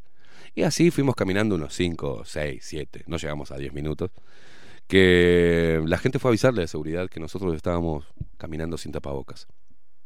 Vino el de seguridad, entramos en una discusión, lo mandé a la mierda, al de seguridad, un pendejo, que vino a decirme que si no me ponía el tapaboca iba a llamar a la seguridad y me iban a sacar del lugar. Le dije, mirá, me ahogué, macho. Acabo de comer, estoy ahogado. Me pongo esto, me ahogo. Y me dijo, sí, pero si no, llamo a seguridad y, y lo saco del shopping. O sea, a mí y a mi hijo menor de edad. Me iban a sacar a la fuerza. Pero como lo estaba haciendo, le estaba enseñando algo a mi hijo, pero tampoco quería hacerlo pasar un mal momento. Le digo, ta, ponete el tapaboca, Maxi. Me puse el tapaboca y te puedes imaginar cómo lo puteé. No tiene la culpa él, pero sí la forma. Desesperado vino. Él también, desesperado. No es que me dijo, oh, boludo, no. Eh, disculpe, si no, si- no me, echan. Sí, sí, tranqui. No, no, no, vino desesperado. Ya con la cabecita totalmente tomada. Obviamente nos pusimos el tapabocas y tuvimos que salir antes de que pasara a mayores. Pero a mi hijo le sirvió muchísimo. Y él fue el que me dijo, papá, eh, fue una señora que nos alcahueteó, que nos señalaba con el dedo y hablaba con el de, con el, con el de seguridad, con el guardia. Y entonces le expliqué y le estoy mostrando que hay que tener al menos una pizca de rebeldía, una pizca. Lo que tendría que haber hecho la gente que está en el shopping es sacarse todos el tapaboca y decir, tiene razón el loco. ¿Por qué tengo que meterle este trapo a mis hijos? Es una pelotudez esto. Y todos se sacan. A ver si nos pueden sacar a todos de un supermercado. A ver si a todos nos sacan. A todos nos sacan. ¿No se dan cuenta la fuerza, que el poder lo tienen cada uno de ustedes? No el gobierno, no el Ministerio de Salud Pública, no la policía, nadie. Ni siquiera un shopping. Y todas sus guardias de seguridad. Nadie. Sáquense el tapabocas todos juntos dentro del shopping, que no van a matar a nadie, señores. Y se termina esto de una buena vez. No vayan a un recital de Fito Páez con tapabocas y sentados. No vayan. No consuman. De eso vamos a hablar después de la pausa. Hacemos una breve pausa. Está Federico Lech ya precalentando, pero quiero hablar sobre Jaime Ross. Y no te va a gustar estos soretes que discriminan a, su propia gente. Estos soretes. El otro viejo falopa, ¿ah? que ya que va a ser, algún día verás, que ¿cuánto tiempo vas a lucrar? Algún día verás, me chupan huevo. Y no te va a gustar que están promoviendo, junto a otros, ¿no? Shows para personas vacunadas. Bajo la lupa 2021. Por Radio Nacional. Bajo la lupa. Periodismo independiente. Ya volvemos.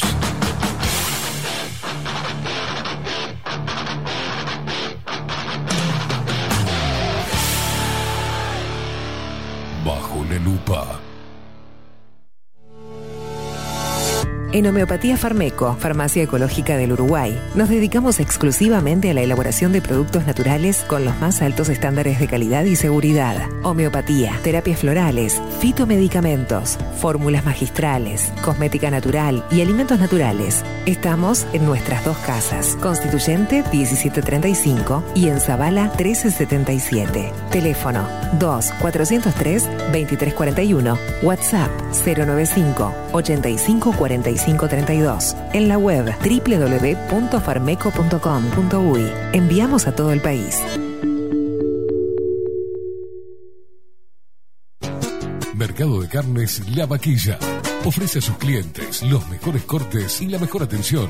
Ventas por mayor y menor. Descuentos especiales a parrilladas, colegios y caterings. Envíos sin cargo. Teléfono 2 208 98 77. Horarios de lunes a sábados de 7 a 13.30, de 17 a 20 horas. Domingos de 8 a 13 horas. El tierno sabor de nuestras mejores carnes a su mesa. Mercado de Carnes La Vaquilla. Avenida San Martín, 2555. Teléfono 2 208 98 77.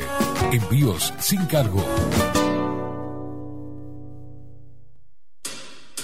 La Carola. 13 años haciendo las mejores paellas y tortillas españolas de Montevideo. Sus chefs, Marcos y Carola, no solo ofrecen las mejores paellas, sino que también tienen las mejores pavlovas de la ciudad. Cuentan con un jardín exclusivo para tapeos, degustaciones de vinos y reuniones familiares. También ofrecen un menú express con opción de pasta y jugos naturales. De martes a viernes a partir de las 20 horas, sábados y domingos, también al mediodía. Instagram, La Carola Tapas. Gonzalo Ramírez 2225, esquina Juan Polié.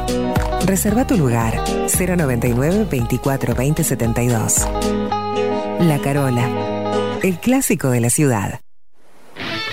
Pescadería El Italiano. Ubicados en el puertito del buceo, les ofrecemos pescado fresco todo el año y gran variedad en mariscos, productos de excelente calidad, llevando confianza a su mesa. Los esperamos con la mejor atención personalizada. Pescadería El Italiano, de martes a domingos, de 8 a 20 horas. Contamos con envíos. Pescadería El Italiano. Comunicate al 2-622-7930 y por WhatsApp 095 43 3502.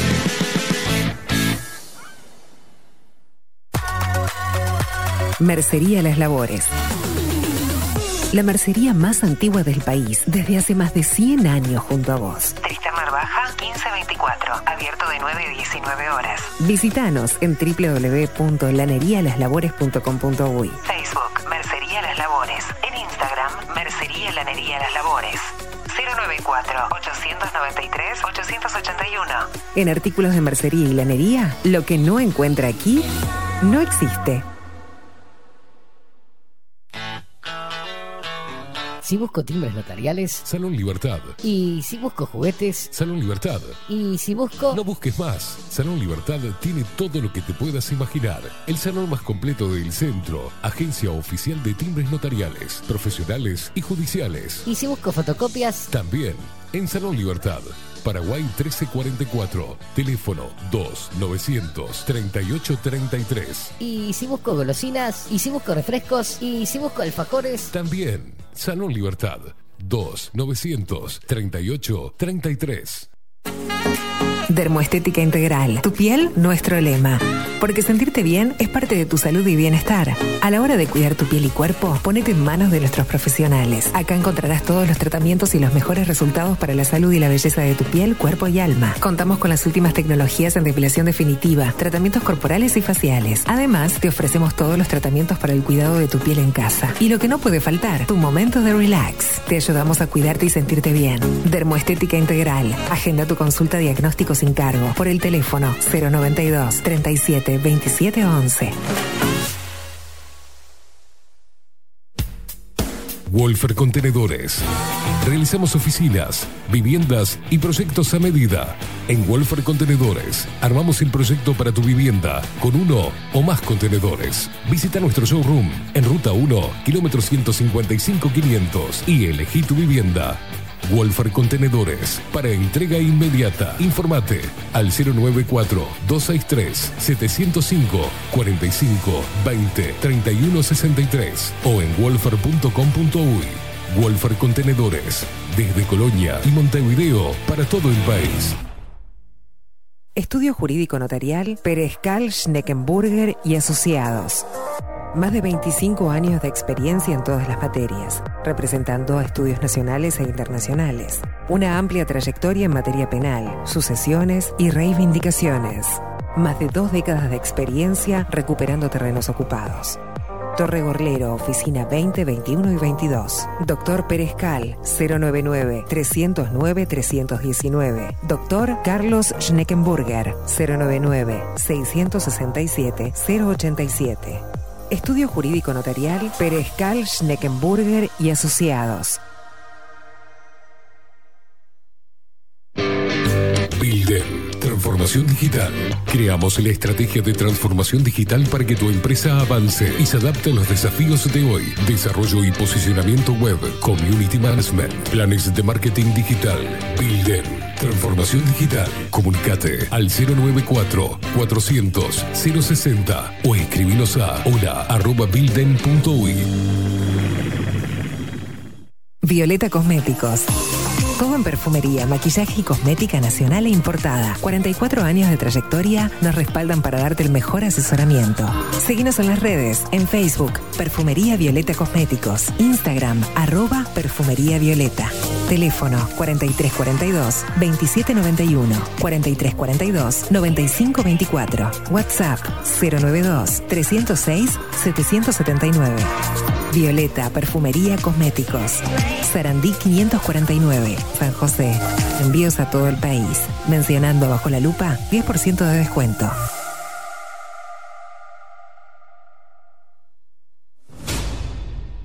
La 30. Radio Nacional. Puso la mañana de las radios bajo la lupa. Esteban Queimada hace periodismo en serio. De lunes a viernes, de 7 a 10. Bajo la lupa. Y agárrate fuerte. La 30. 11.30 AM. Escribinos por Telegram.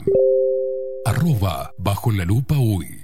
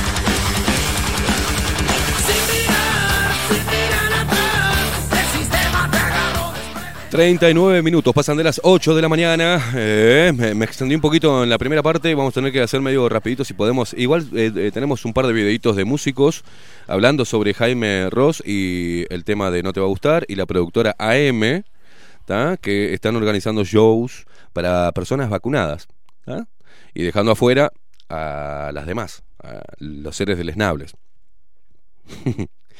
Eh, es increíble que esto pase, ¿no? Eh, ¿Por qué digo que son unos soretes? A ver si también me denuncian. Bueno, ahora, viste que viste, ahora estamos en una era muy marica. Porque jamás eh, un músico que se debe al arte debería estar siendo parte de una segregación, de una discriminación, cuando ellos fueron siempre los teóricamente defensores de la libertad de expresión, los, los defensores y los opositores al racismo, a la discriminación. Esto es discriminación pura y llana. Y de la forma más horrible. Es una extorsión del Estado hacia su pueblo. Una extorsión de las autoridades de- del gobierno, de todo el sistema político y de las autoridades sanitarias locales. Es increíble que esto suceda en el 2021 y en este país. Y en el mundo.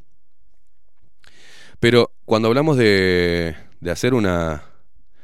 de que no tengas miedo de decir lo que vos pensás en realidad y de repudiar este tipo de cosas. ¿ah? De repudiar eh, este tipo de discriminación asquerosa. ¿ah? Eh, uno espera de los referentes culturales ¿tá? Eh, una respuesta fuerte, una férrea oposición y a todo esto, ¿no?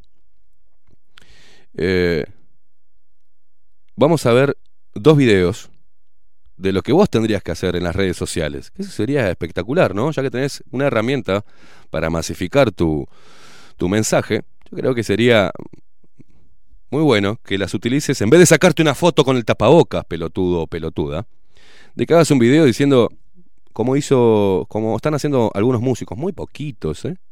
Muy poquitos. Y da la casualidad que uno de ellos también eh, justo trabaja con, con el pelado Cordera. Es Bruno Barreto, ¿no? Es el, eh, perdón, es... Es, eh, vamos a ver primero a Juan de Oliveira. Juan de Oliveira. Sí, que hizo un video en YouTube de 5 minutos. Perfecto. Y hizo una exposición, un resumen en esos 5 minutos de todo, de todo lo que, de todo lo que está bien. Y después eh, vamos a ver una publicación en, en Instagram de, de Bruno Repeto. Repeto. Que es, eh, tiene, es, es polifacético. Es eh, ba- baterista, es artista gráfico, es eh, De todo. diseñador gráfico, músico, o sea, toca otros instrumentos también. Este, pero vamos a ver primero el de Juan. El de Juan, eh, para que vea lo que tendrían que hacer, es un gran ejemplo de lo que tendrían que hacer muchos músicos y cuál sería el mensaje. ¿tá? Ni que hablar de, de la campaña boluda del protocolo para el 24, que vamos a, ver si podemos mañana estar hablando de eso, ¿no? Y también lo que va a pasar en Florida el 25. Pero vamos a escuchar eh, lo que tiene que hacer un músico en estos tiempos.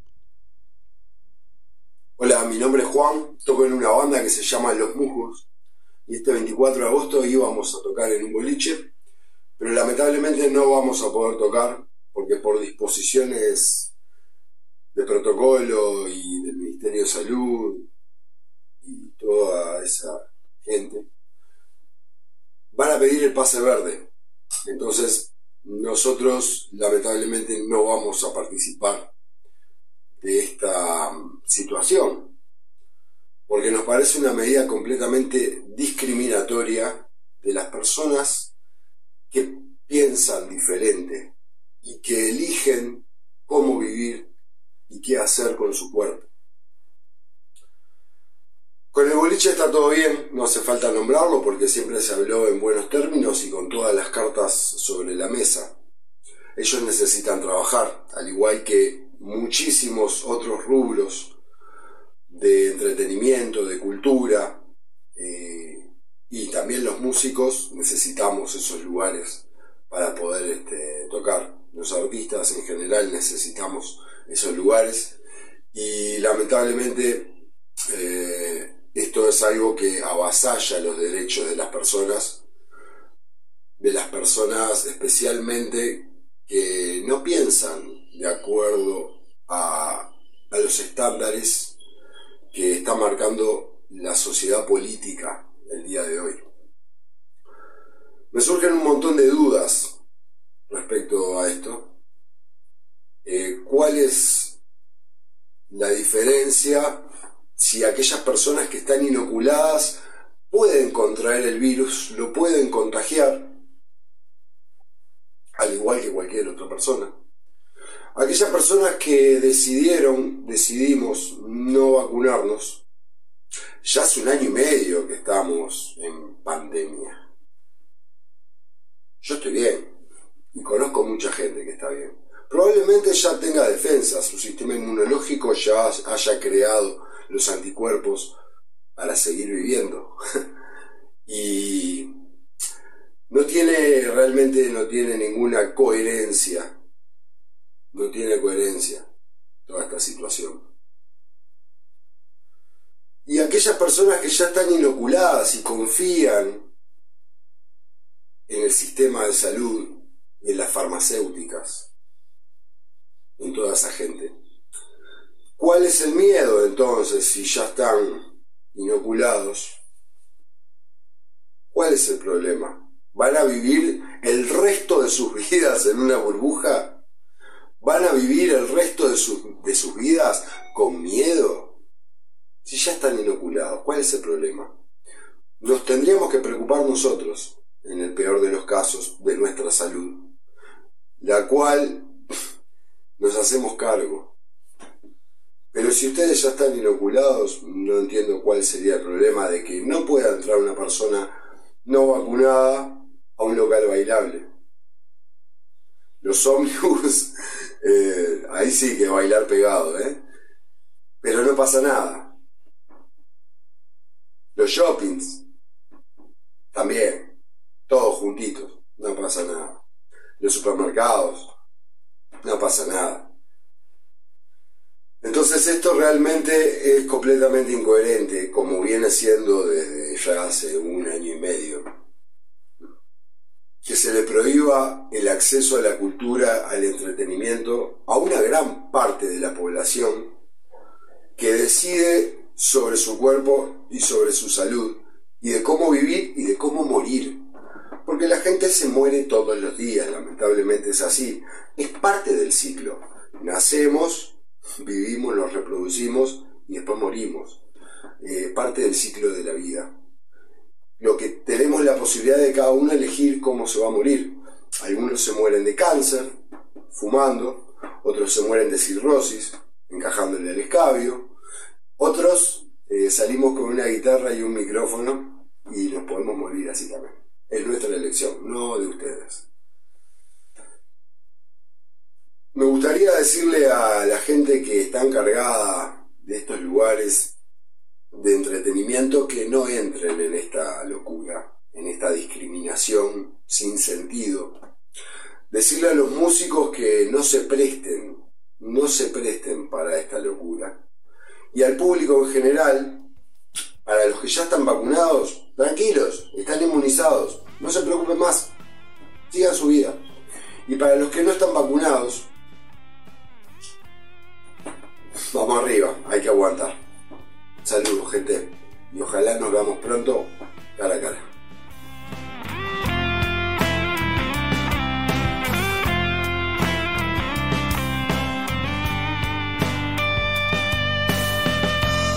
Apaga la luz, vamos a ver la luna, mientras la tierra gira sin el sol.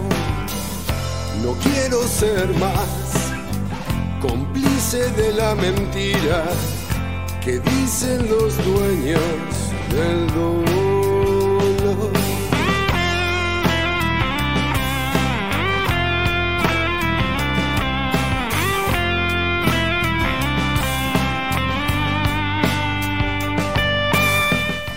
Y estamos escuchando a Los Musgos, que es la banda eh, el cual integra Juan eh, de Oliveira, que daba este mensaje que es simple, no, es, no lleva mucho, no requiere eh, pensar demasiado, es sentido común y es defender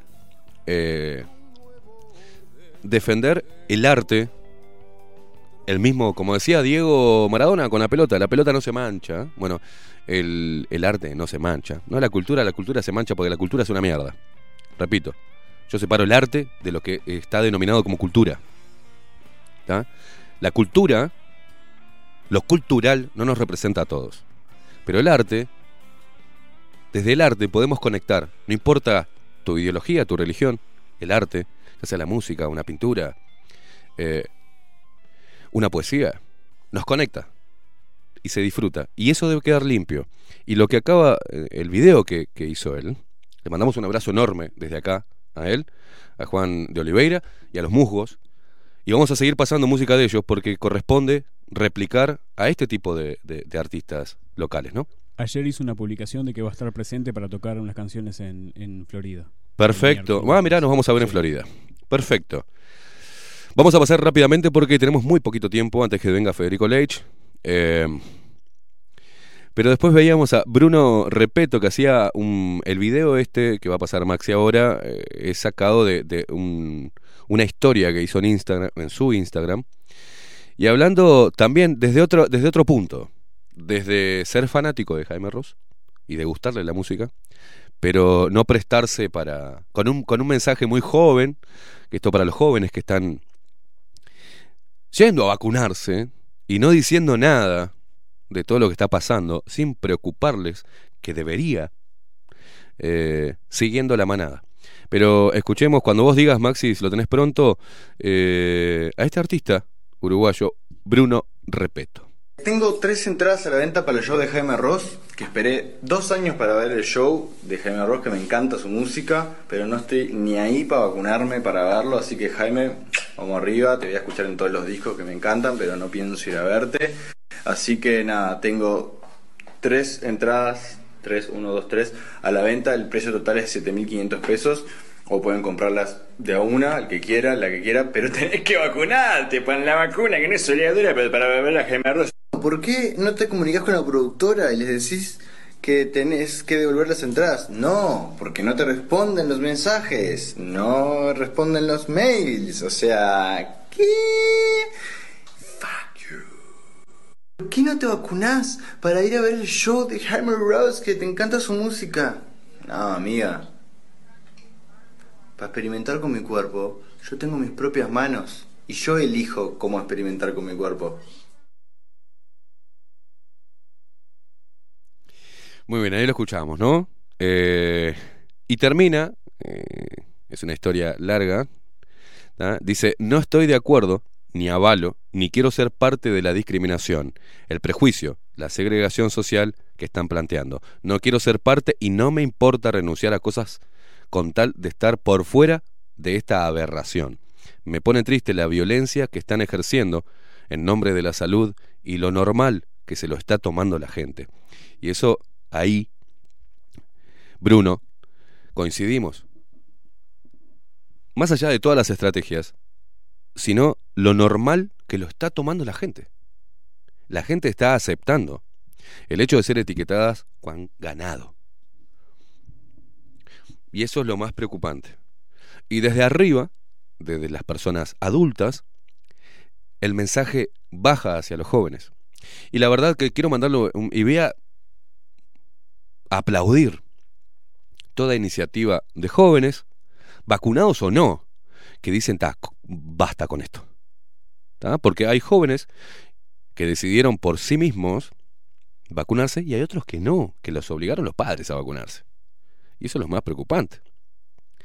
Pero se encuentran atados y encerrados en esta, en esta gran prensa, ¿no? Nos está apretando a todos. Y que decidieron empezar a salir a la calle a hacer sus propias fiestas. Y ahí salieron a hablar de, ay, la convivencia, los viejos chotos, que denuncian porque hay jóvenes en una plaza bailando y tratando de ser libres. Y bueno, me pareció bueno, escuché a, Antía, que es la, la, prima, la hija, la, no sé, de, la, sobrina de, de, Antía, la alcaldesa del CH, ¿no? Que hablaba, bueno, eh, hay que darle lugares. En el faro, por ejemplo. En el faro hay que ponerle iluminación y baños químicos para que los jóvenes puedan ir libremente, porque es un espacio libre, al aire libre. Y no hay ninguna ley que diga que los jóvenes, ni nadie, puede juntarse al aire libre en un espacio público a hacer fiesta. Pero como hablamos de convivencia y este Uruguay tan retrógrado y viejo choto, eh, lo que me parece muy bueno, que se generen espacios al aire libre para que los chicos vayan y escuchen música. Que va a haber falopa, y sí, si lo hay adentro de los boliches, va a haber afuera. que se van a mamar, y sí, se maman adentro de los boliches y se maman afuera. Eh, a ver, ¿qué va? ¡ay, qué horrible toda esta es espantoso lo que están haciendo, una orgía casi en la calle. Y bueno, macho, lo hacen adentro del boliche.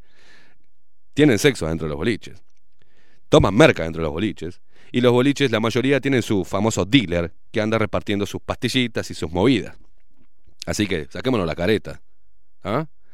Eh, y cuando los, boliches vean que no les entra gente, porque los jóvenes decidieron no abonar ni al tapabocas de mierda, ni a un pase verde, ni agarrar ninguna promoción que sea para vacunados, porque eso es fomentar, me parece perfecto que se viene el verano, está complicado, ¿eh? Los gurises van a estar en... Hay que ir a la playa, poner música, bailar en verano. Y tomar lo que uno quiera, porque tampoco está prohibido tomar alcohol en la vía pública.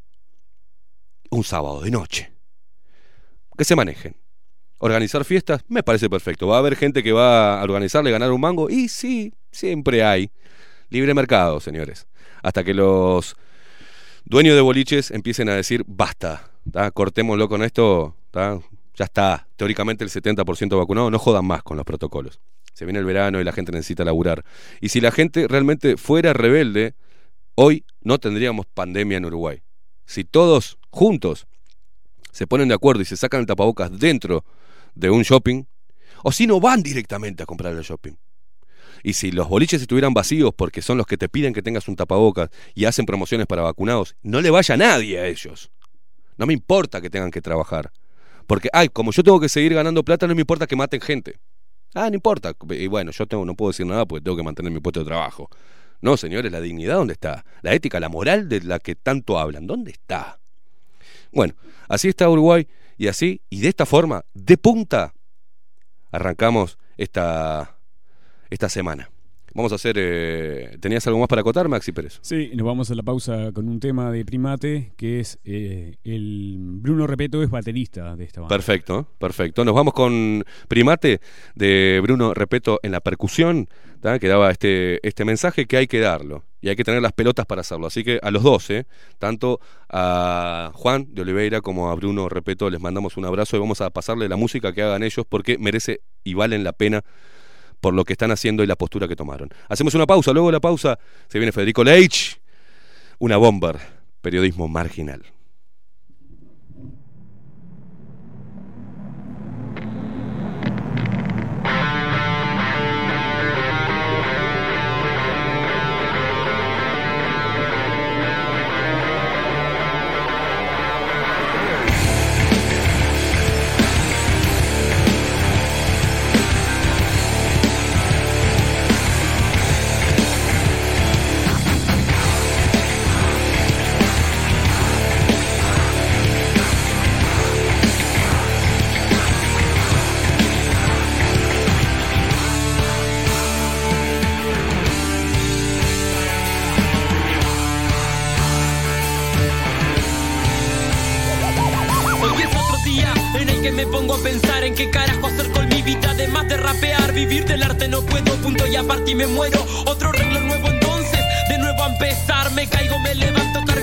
Caen lágrimas. Mientras el amor alivia lo que me lastima. Respondo en mala forma y caras veo caídas. Y sin paracaídas veo que el piso se me avecina. Miedo a lastimarme, no porque ya tengo palos. Miedo a superarme, no porque a eso escalo. Miedo a alejarme, no porque el hip hop lo amo. Y si algún día me falta, podrán decir que ya no soy sano. Por ahora quiero que premios muchas manos.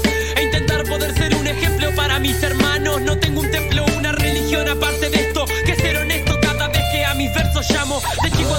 ahora quiero lo contrario. Estoy a gusto con lo justo y me disgusto por lo diario. Estoy harto de que me vengan a dar consejos. Tirándose de viejos por el uso de mi vocabulario. Hago lo necesario para poder estar contento. Y aún así, sinceramente no lo logro. Me encierro en mi mundo y en la obsesión a mi talento. Buscando lo dulce para no estar como un ogro. Pero todo lo bueno nunca dura para siempre. Y lo que dure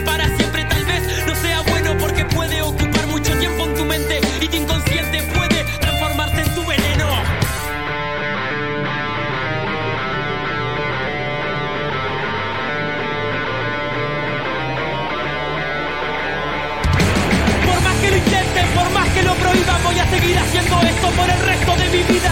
Por más que lo intenten, por más que lo prohíban, voy a seguir haciendo esto por el resto de mi vida. Por más que lo intenten, por más que lo prohíban, voy a seguir haciendo esto por el resto de mi vida. Por más que lo intenten, por más que lo prohíban, voy a seguir haciendo esto por el resto de mi vida.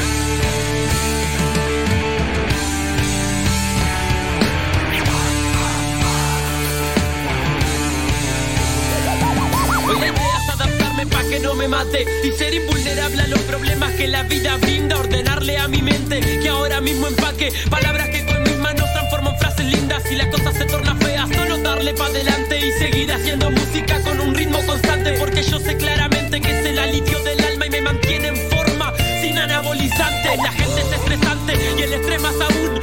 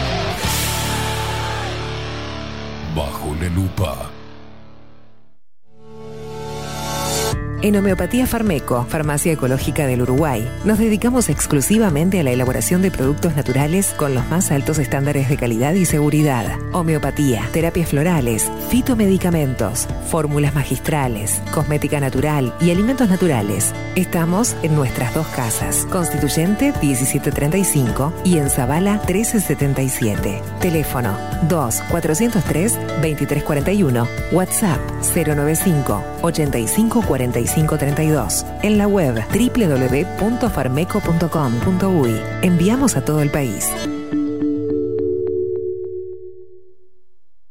Café Jurado, directamente desde la planta hasta su propia taza, siempre garantizando la mejor calidad. Café Jurado, su cuerpo, su intenso sabor y su aroma hacen de nuestro café un placer único. Desde 1912, pasión por el café.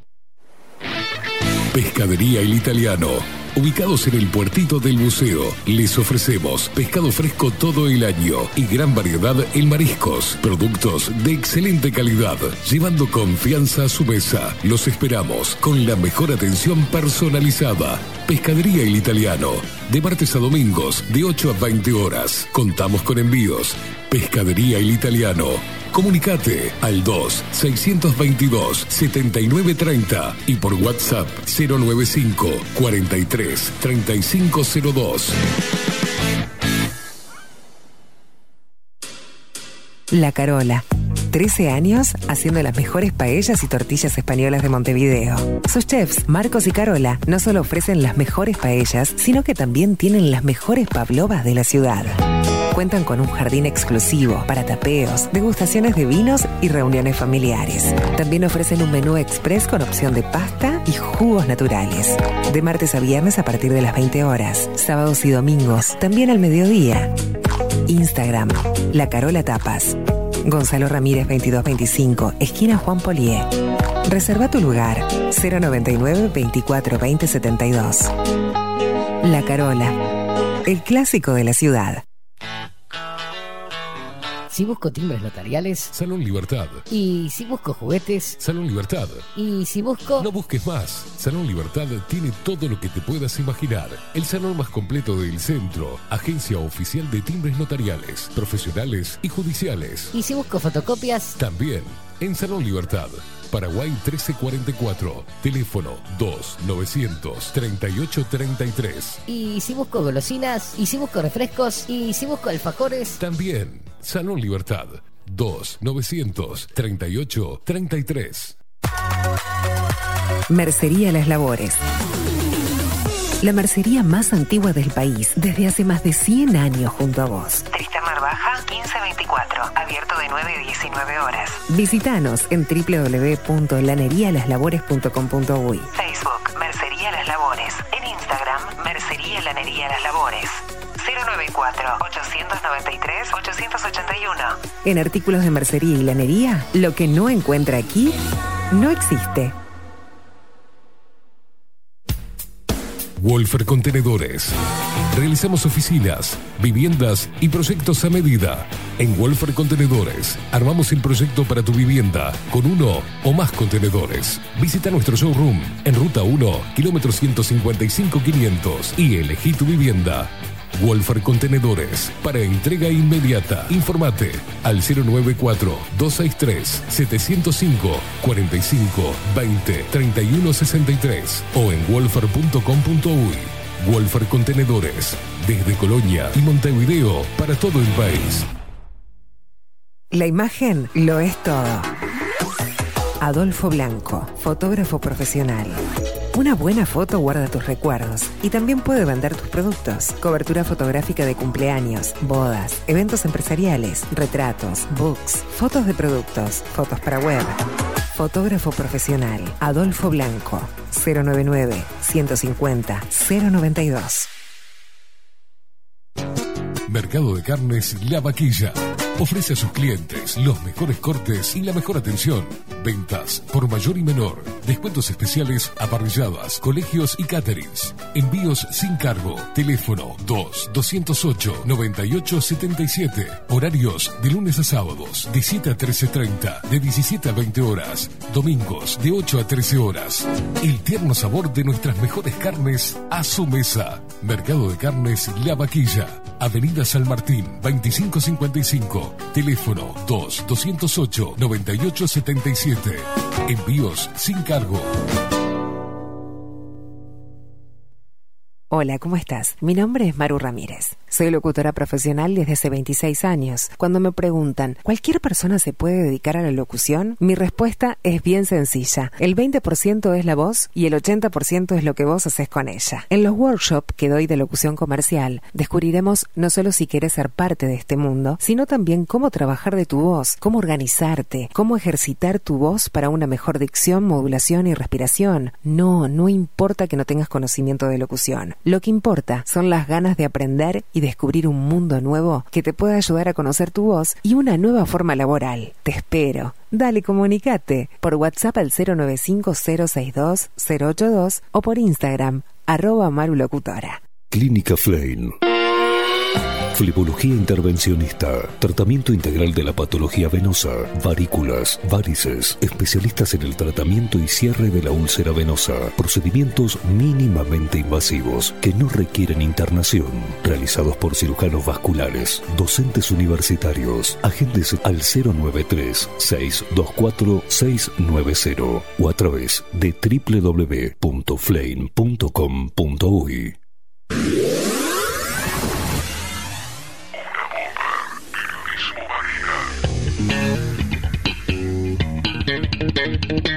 Una bomber. Periodismo marginal. El análisis de Federico Leitch en Bajo la Lupa.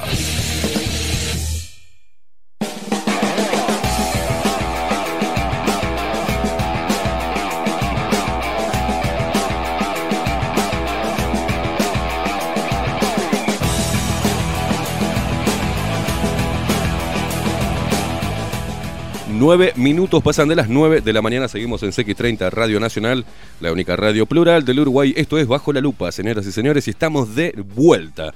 Y quien está de vuelta también es, es este señor. Federico Leitch, ¿cómo le va?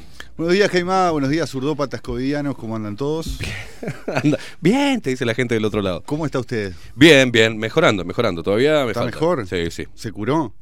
Eh, estamos en eso. Estamos ¿Cómo en eso. hizo? ¿Qué, qué, a, qué, ¿A qué fue? ¿Se tomó alguna cosa de esta? Tratamiento, y médico, y Sí. usted me dice eso. No, eh, dióxido de cloro, Dióxido de cloro. vino, cerveza y sexo. Así me. Y una buena mol morfi, ¿viste?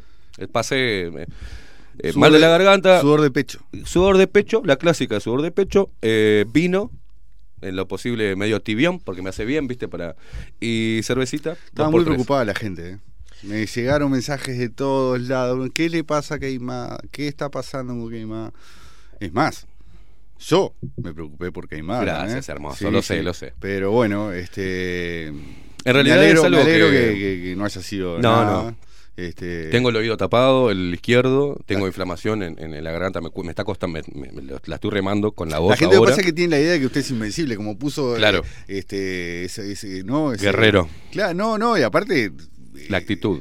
la actitud y, y los eh, es- esos test que se hizo, que usted es básicamente un Sí, superhombre sí, inmortal, entonces sí. no Pero puede están las otras cepas. Pero no se puede agarrar un no, no, en realidad eh, es, es claro, u- usted lo, lo ha remarcado, Leich, de estar acá todos los días, mm, tres horas, desde temprano, batallando contra, contra lo que Sí, batallamos sí. todos, que es esta mierda que en la cual vivimos.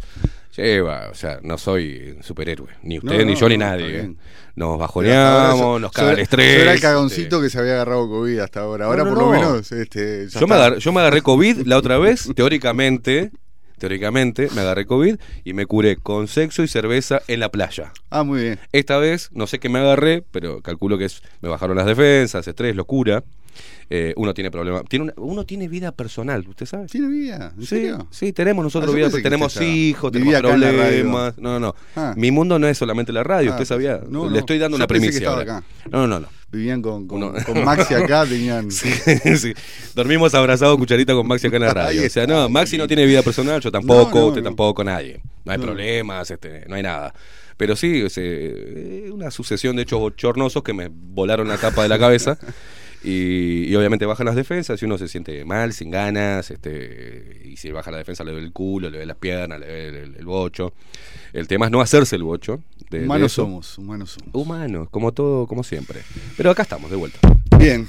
Dando bien. batalla. ¿Qué nos trae para hoy, señor Federico Leitch? Bueno, vamos a hablar un poquito de- del tema de manipulación de masas. Uh. Este, estuve preparando un informe. Me gustaría hacerlo en dos partes. Bien. Este, hoy entrar más en, en un plano más teórico y de, de pronto En otra oportunidad ir más a ejemplos concretos. Pero bueno, hoy sabemos que, dos tercios de, la población uruguaya consume una media que roza eh, las cuatro horas de televisión diarias y una media aún mayor de redes sociales. O sea, de las 24 horas del día dedicamos casi un tercio a pantallas. La participación más o menos activa de esa, eh, en esa comunicación determina que en ese tiempo ¿no? que estamos viviendo, inesperado, incierto, imprevisible, se nos hagan llegar mensajes publicitarios permanentemente intentando reforzar el concepto de seguridad. ¿sí? Tiro extractos de, de algunos textos publicitarios al azar. Bien. ¿no? Porque siempre hemos estado cerca de vos. Ahora, más que nunca, contigo. Porque sabemos lo duro que ha sido para ti, queremos ayudarte. Sabemos lo importante que es estar cerca de los tuyos. De esta saldremos juntos. Cuando todo esto se acabe, seguiremos a tu servicio, cuidándote, como siempre. De verdad, había toda esta cantidad de empresas cuidando por mí y yo no me había dado cuenta. No, ni yo tampoco. Este, pero bueno, ahora, me, ahora me estoy- somos, me vengo ¿no? a enterar con esto de la pandemia. Yo no sé cómo pude estar tan ciego, ¿no? Este, cómo fui tan desconfiado, la puta madre. Bueno, este, hasta antes de la pandemia, para mí, seguridad significaba que este, no me llamaran de teléfonos, de compañías de teléfonos este, de las que no soy socio o estoy abonado para venderme eh, contratos. Este, o que mi información personal este, no se convirtiera en un producto más de, de compraventa, ¿no? Pero también sé muy bien que eso de deambular por los mundos virtuales tiene cada vez menos de anonimato. Entonces todos hemos oído hablar alguna vez de que cuando uno este, consume un producto en las redes que es aparentemente gratuito, es muy probable que en realidad lo que estamos es pagando con datos. ¿sí? Pongamos el caso de Zoom. ¿sí? La aplicación Zoom, que antes de marzo de 2020 yo prácticamente desconocía y que ahora es pan de cada día.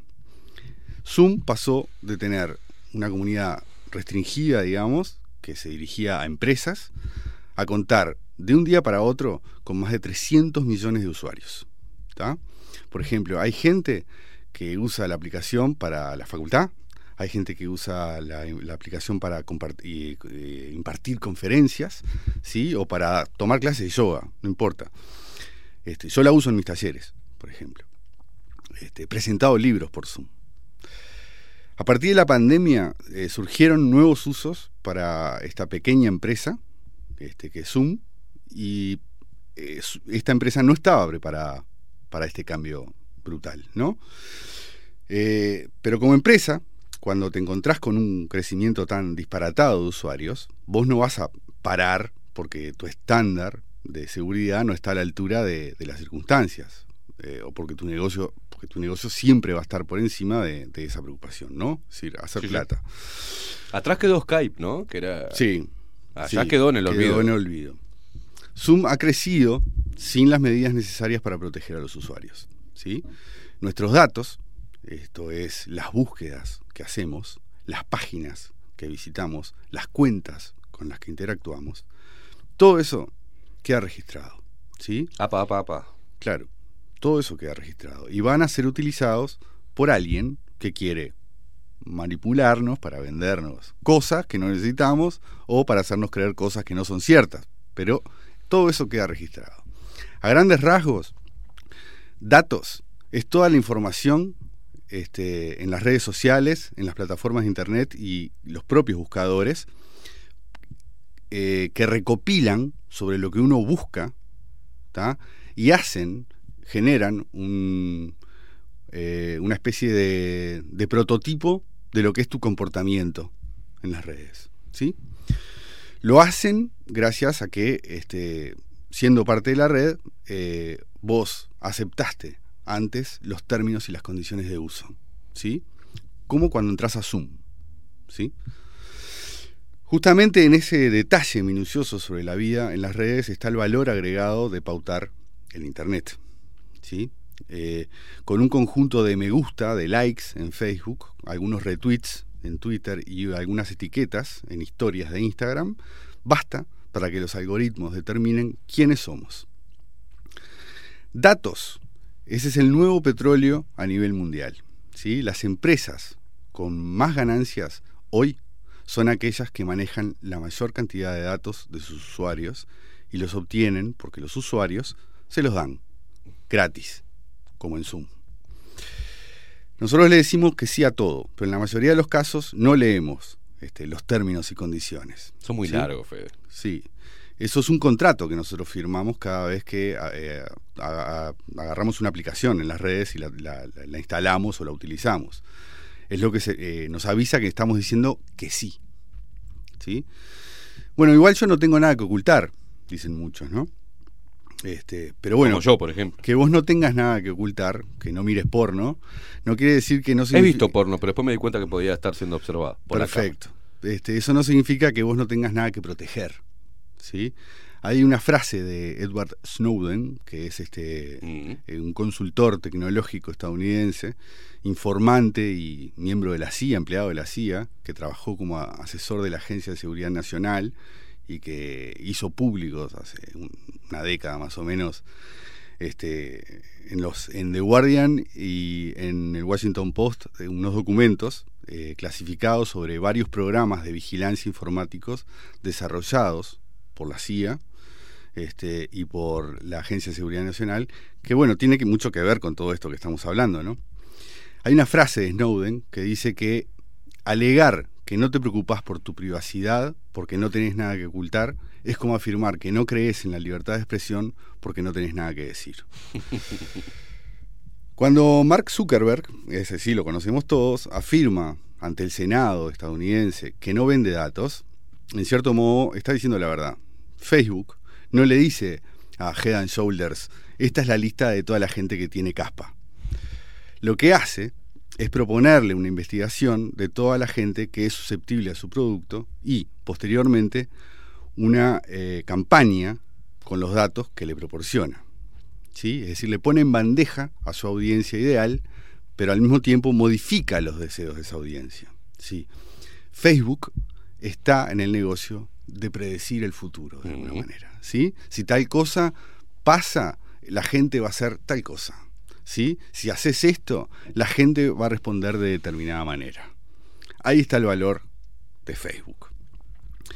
Facebook tiene eh, la capacidad, el poder hoy de decir qué es lo que va a pasar. ¿Sí? Pero también tiene el poder de decir lo que es y lo que no es. ¿Sí? Si los contenidos no se ajustan a sus patrones este, y, a y a su modelo de perspectiva futuro, se censuran. ¿sí? Yo en este momento estoy censurado por octava vez, ¿sí? este, por un periodo de 30 días, por decir que Moratorio es un fascista. ¿sí? Twitter, en cambio, es más tolerante. ¿no? En comparación con Facebook, es una plataforma con menos empleados y usuarios. ¿sí? Aunque con una importancia desproporcionada en relación a estos, porque es una plataforma que usan los medios de comunicación. Exacto. ¿sí? Twitter no es popular, pero sí influyente, porque es el puente a la prensa. ¿sí? De ahí que la usen tanto los políticos. Las empresas periodísticas, eh, diezmadas económicamente, han contratado a gente muy joven, cuya experiencia prácticamente se limita a las redes sociales. ¿Y qué hacen estos jóvenes? ¿Los mandan a, a la calle a buscar noticias? No, los ponen en su casa a mirar Twitter. Entonces, lo que sucede en Twitter se transforma en noticia. ¿sí? Fulano demandó a Caimada. Eh, Mengano puteó a un inspector de tránsito. Leitch se peleó con Gorsi. Salle organizó una manifestación. Todo eso pasa a ser noticia.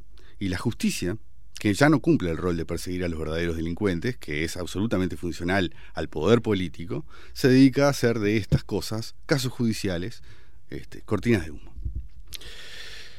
A nadie le llama la atención este, el uso que las cadenas de televisión hacen de Twitter, citando, por ejemplo, las cuentas en los programas, en los presentadores, los invitados que recurren continuamente a los hashtags, ¿sí? Y reproducen los tweets de los televidentes en la pantalla. Eso no pasa con Facebook, ¿no? Y eso no es casualidad, porque Twitter es un maravilloso loop de dopamina. Vos haces algo que te genera una respuesta inmediata, que te satisface, como los retweets y los me gusta, y eso te lleva a repetir la acción. Además, no tenés que ser amigo de nadie para comentarle, ¿sí? Al contrario de Facebook. Le podés poner a Biden, que es un viejo gagá, a Maduro, que es un demente, a Caimá, que es un surdópata. Twitter convierte a las personas con más audiencia este, en un servicio público. ¿no? Es increíble, ¿no? Por ejemplo, cuando uno comenta que fue a ver- eh, está viendo una serie y la, y la gente te pregunta, ¿y dónde la puedo ver? ¿No? Eh, ¿Me estás jodiendo? ¿No, no tenés ahí un buscador de Google? ¿Necesitas que yo te, te diga? Bueno, este, el tema es que es como si estuvieras en un boliche y todo el mundo siente que tiene el derecho a sentarse en tu mesa, ¿no? Y que una vez que lo hace, vos tenés la obligación de responder. ¿sí? Obviamente eso antes no pasaba, pero ahora da la sensación de que estás en, en el ajo, en la conversación. Imagínate que le escribís, por ejemplo, a Bolsonaro y te contesta o te pone un like, ¿no? De repente estás ahí en el ajo, ¿no? Este, sos una, casi que un asesor político de Jair Mesías Bolsonaro y así te sentís, ¿sí? Cero inversión, mucho retorno, mm, algo bastante irresistible. La prensa se alimenta de Twitter. Es decir, se alimenta de nosotros y de nuestros datos, de nuestras opiniones, de nuestros gustos, de nuestras preferencias, para construir un modelo informativo basado en el consenso de las masas. ¿sí? Ese modelo, que está basado en suscriptores que pagan para que un medio confirme su visión del mundo, ha provocado que en vez de haber un pequeño número de medios que te informan de la realidad, hay un montón de cabeceras distintas que refuerzan tu forma de ver la realidad. A nadie le interesa estar suscrito a medios, sino al que le da lo que quiere eh, oír. ¿Sí? Ese medio va a confirmar tu visión del mundo, ¿sí? porque si no, vas a dejar de seguirlo o de pagar Claro. por él. Veamos, por ejemplo, el ejemplo de búsqueda. ¿no? Ayer me dijeron, por ejemplo, que el ministro de Turismo, Cardoso, eh, la calle lo sacó porque el semanario Búsqueda obtuvo copia del contrato que éste le hizo sin licitación a la empresa de la hija del ministro Mieres. ¿sí? Y algunas otras resoluciones que constituirían abuso de funciones. Parece que la calle sabía de estas cosas, pero no le había dado pelota al asunto hasta que se enteró que Búsqueda tenía esto y lo iba a publicar. Búsqueda es un medio de prensa que la gente percibe como liberal, todavía percibe como liberal. Sus suscriptores son afines al gobierno en general. Eh, pero la gente ignora que no queda nada de aquella búsqueda que un día fue liberal, Sí. excepto una marca. La mayoría de los periodistas de búsqueda son zurdos, zurdópatas, y su línea editorial es zurdópata. Los lectores creen que leen lo que no es e interpelan al medio cuando la información se sale de la línea editorial que ellos esperan. ¿sí? Este modelo de suscripción los ata y la pertenencia ideológica los anuda. Entonces, estamos entregados a un sistema de mediático. Qué mano le dieron a búsqueda con, con lo de Cardoso, ¿eh? Y Una sí. manito bárbara, venía sí, sí. mal, ¿no? El tema de meter un golazo Y sí. eh, genera movimiento comercial para búsqueda. Absolutamente. Precioso, ¿eh? Y sí. Un abrazo a la gente de búsqueda. Estamos entregados a un sistema mediático que está polarizado, que está intoxicado por filiaciones políticas, ¿sí? Lo que eh, supone un problema, ¿no? Porque no estás leyendo el medio para saber qué pasa, porque si fuese así, vos quer- querrías entender los motivos por los que un presidente raja a un ministro corrupto. Claro. ¿sí? Usted, Keima, como periodista, eh, haría pública esa información sin pensarlo, claro. sin especular, ¿sí? Pero la prensa uruguaya no funciona así. Y por eso nosotros no funcionamos en la prensa uruguaya. Porque cuando un medio publica una opinión opuesta a la del lector cautivo, no está cumpliendo la función que él mismo cree que tiene, que es darle la razón. Esa es la función que los medios cumplen en Uruguay. Reforzar los conceptos de la opinión pública, nunca ir en contra de los mismos. La prensa a nivel mundial cada día más cumple ese rol, el de reforzar el concepto de la autoridad. Seguimos a los expertos que nos muestran el camino, nos gusta seguir a un líder, el presidente, el ministro, el grupo asesor, el diputado valiente. Necesitamos un guía para decodificar la mentira sin que se nos diga que nos están mintiendo. Para eso están las técnicas de manipulación de masas. Y en la prensa se centran algunas de las técnicas de manipulación de masas más antiguas, ¿sí? y no por eso menos efectivas. La propaganda, el hombre de la falacia del hombre de paja, el chivo expiatorio, la distracción por fenómeno, que es la estrategia que se ilustra en la película Whack the Dog, Mentiras que Matan, se llamó este, acá, la cual ilustra cómo se, se distrae a la opinión pública de un tema importante con una cuestión diferente que ocupe la atención en los medios. La distracción por semántica, que es el uso de términos agradables de manera eufemística para ocultar la verdad, ¿sí? El virus de la corrección política, vamos, ¿no? Este, la dictadura de la corrección Mm. política, que es, por ejemplo, decir derechos reproductivos en vez de aborto. Claro. ¿Sí?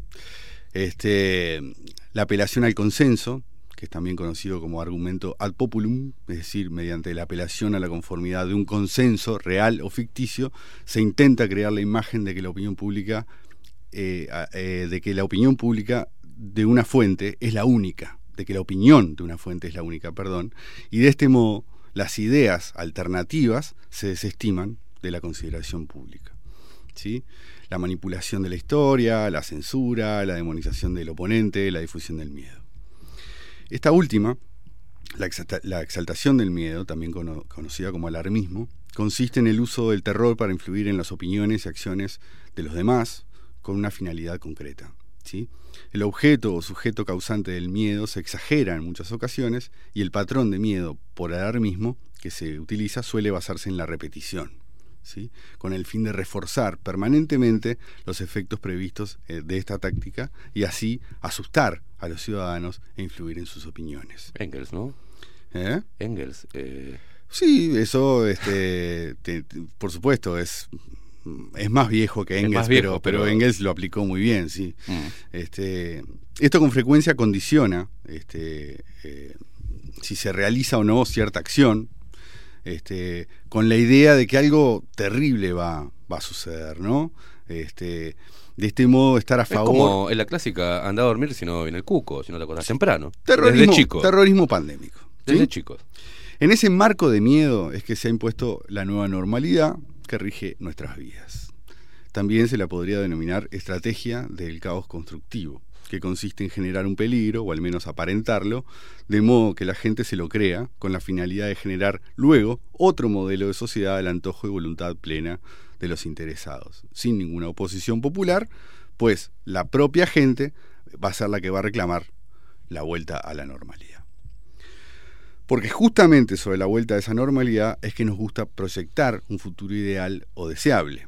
¿Sí? Pero desgraciadamente la nueva normalidad es una poronga y es la berretada más grande de la historia. Si pensamos en la idea de nueva normalidad, ¿cómo le llamaríamos entonces al pasado? La vieja extrañeza. Tendría mucho más sentido, ¿no? Pero bueno, este, en todo caso podrían haber encontrado un término más poético hacer que el público sea incapaz de comprender las técnicas y los métodos utilizados para su control y su esclavitud, comenzando por una educación deficiente en las clases que estamos viendo de, que por Zoom y todas estas pedorradas que se están haciendo, este, son cosas que están analizadas eh, por un libro eh, de Víctor Klemperer que analiza este, la manipulación de masas. Se llama La lengua del Tercer Reich.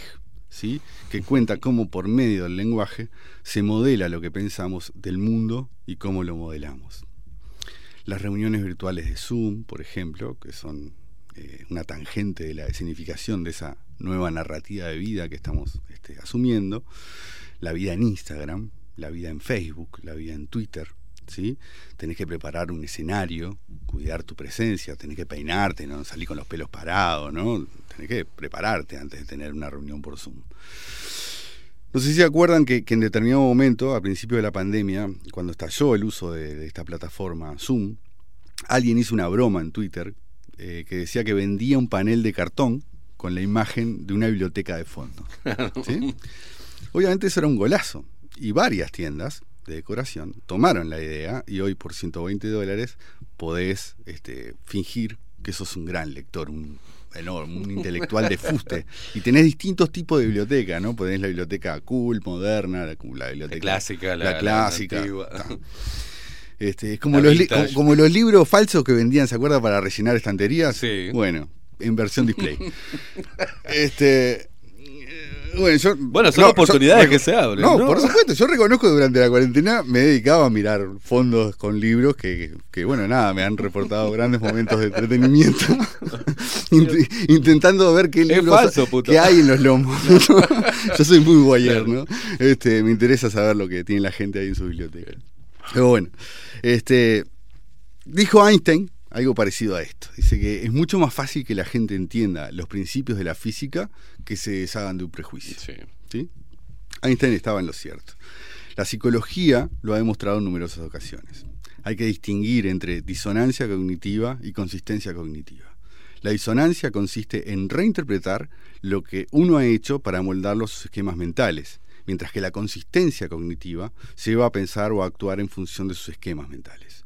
En ambos casos se busca la protección del yo, la reducción de los costos psicológicos. Los humanos sentimos atracción hacia la gente con pensamientos similares. Una vez que una persona ha formado una actitud hacia un estímulo, el proceso de información subsiguiente es orientado de una manera en que éste apoya la actitud existente. ¿sí?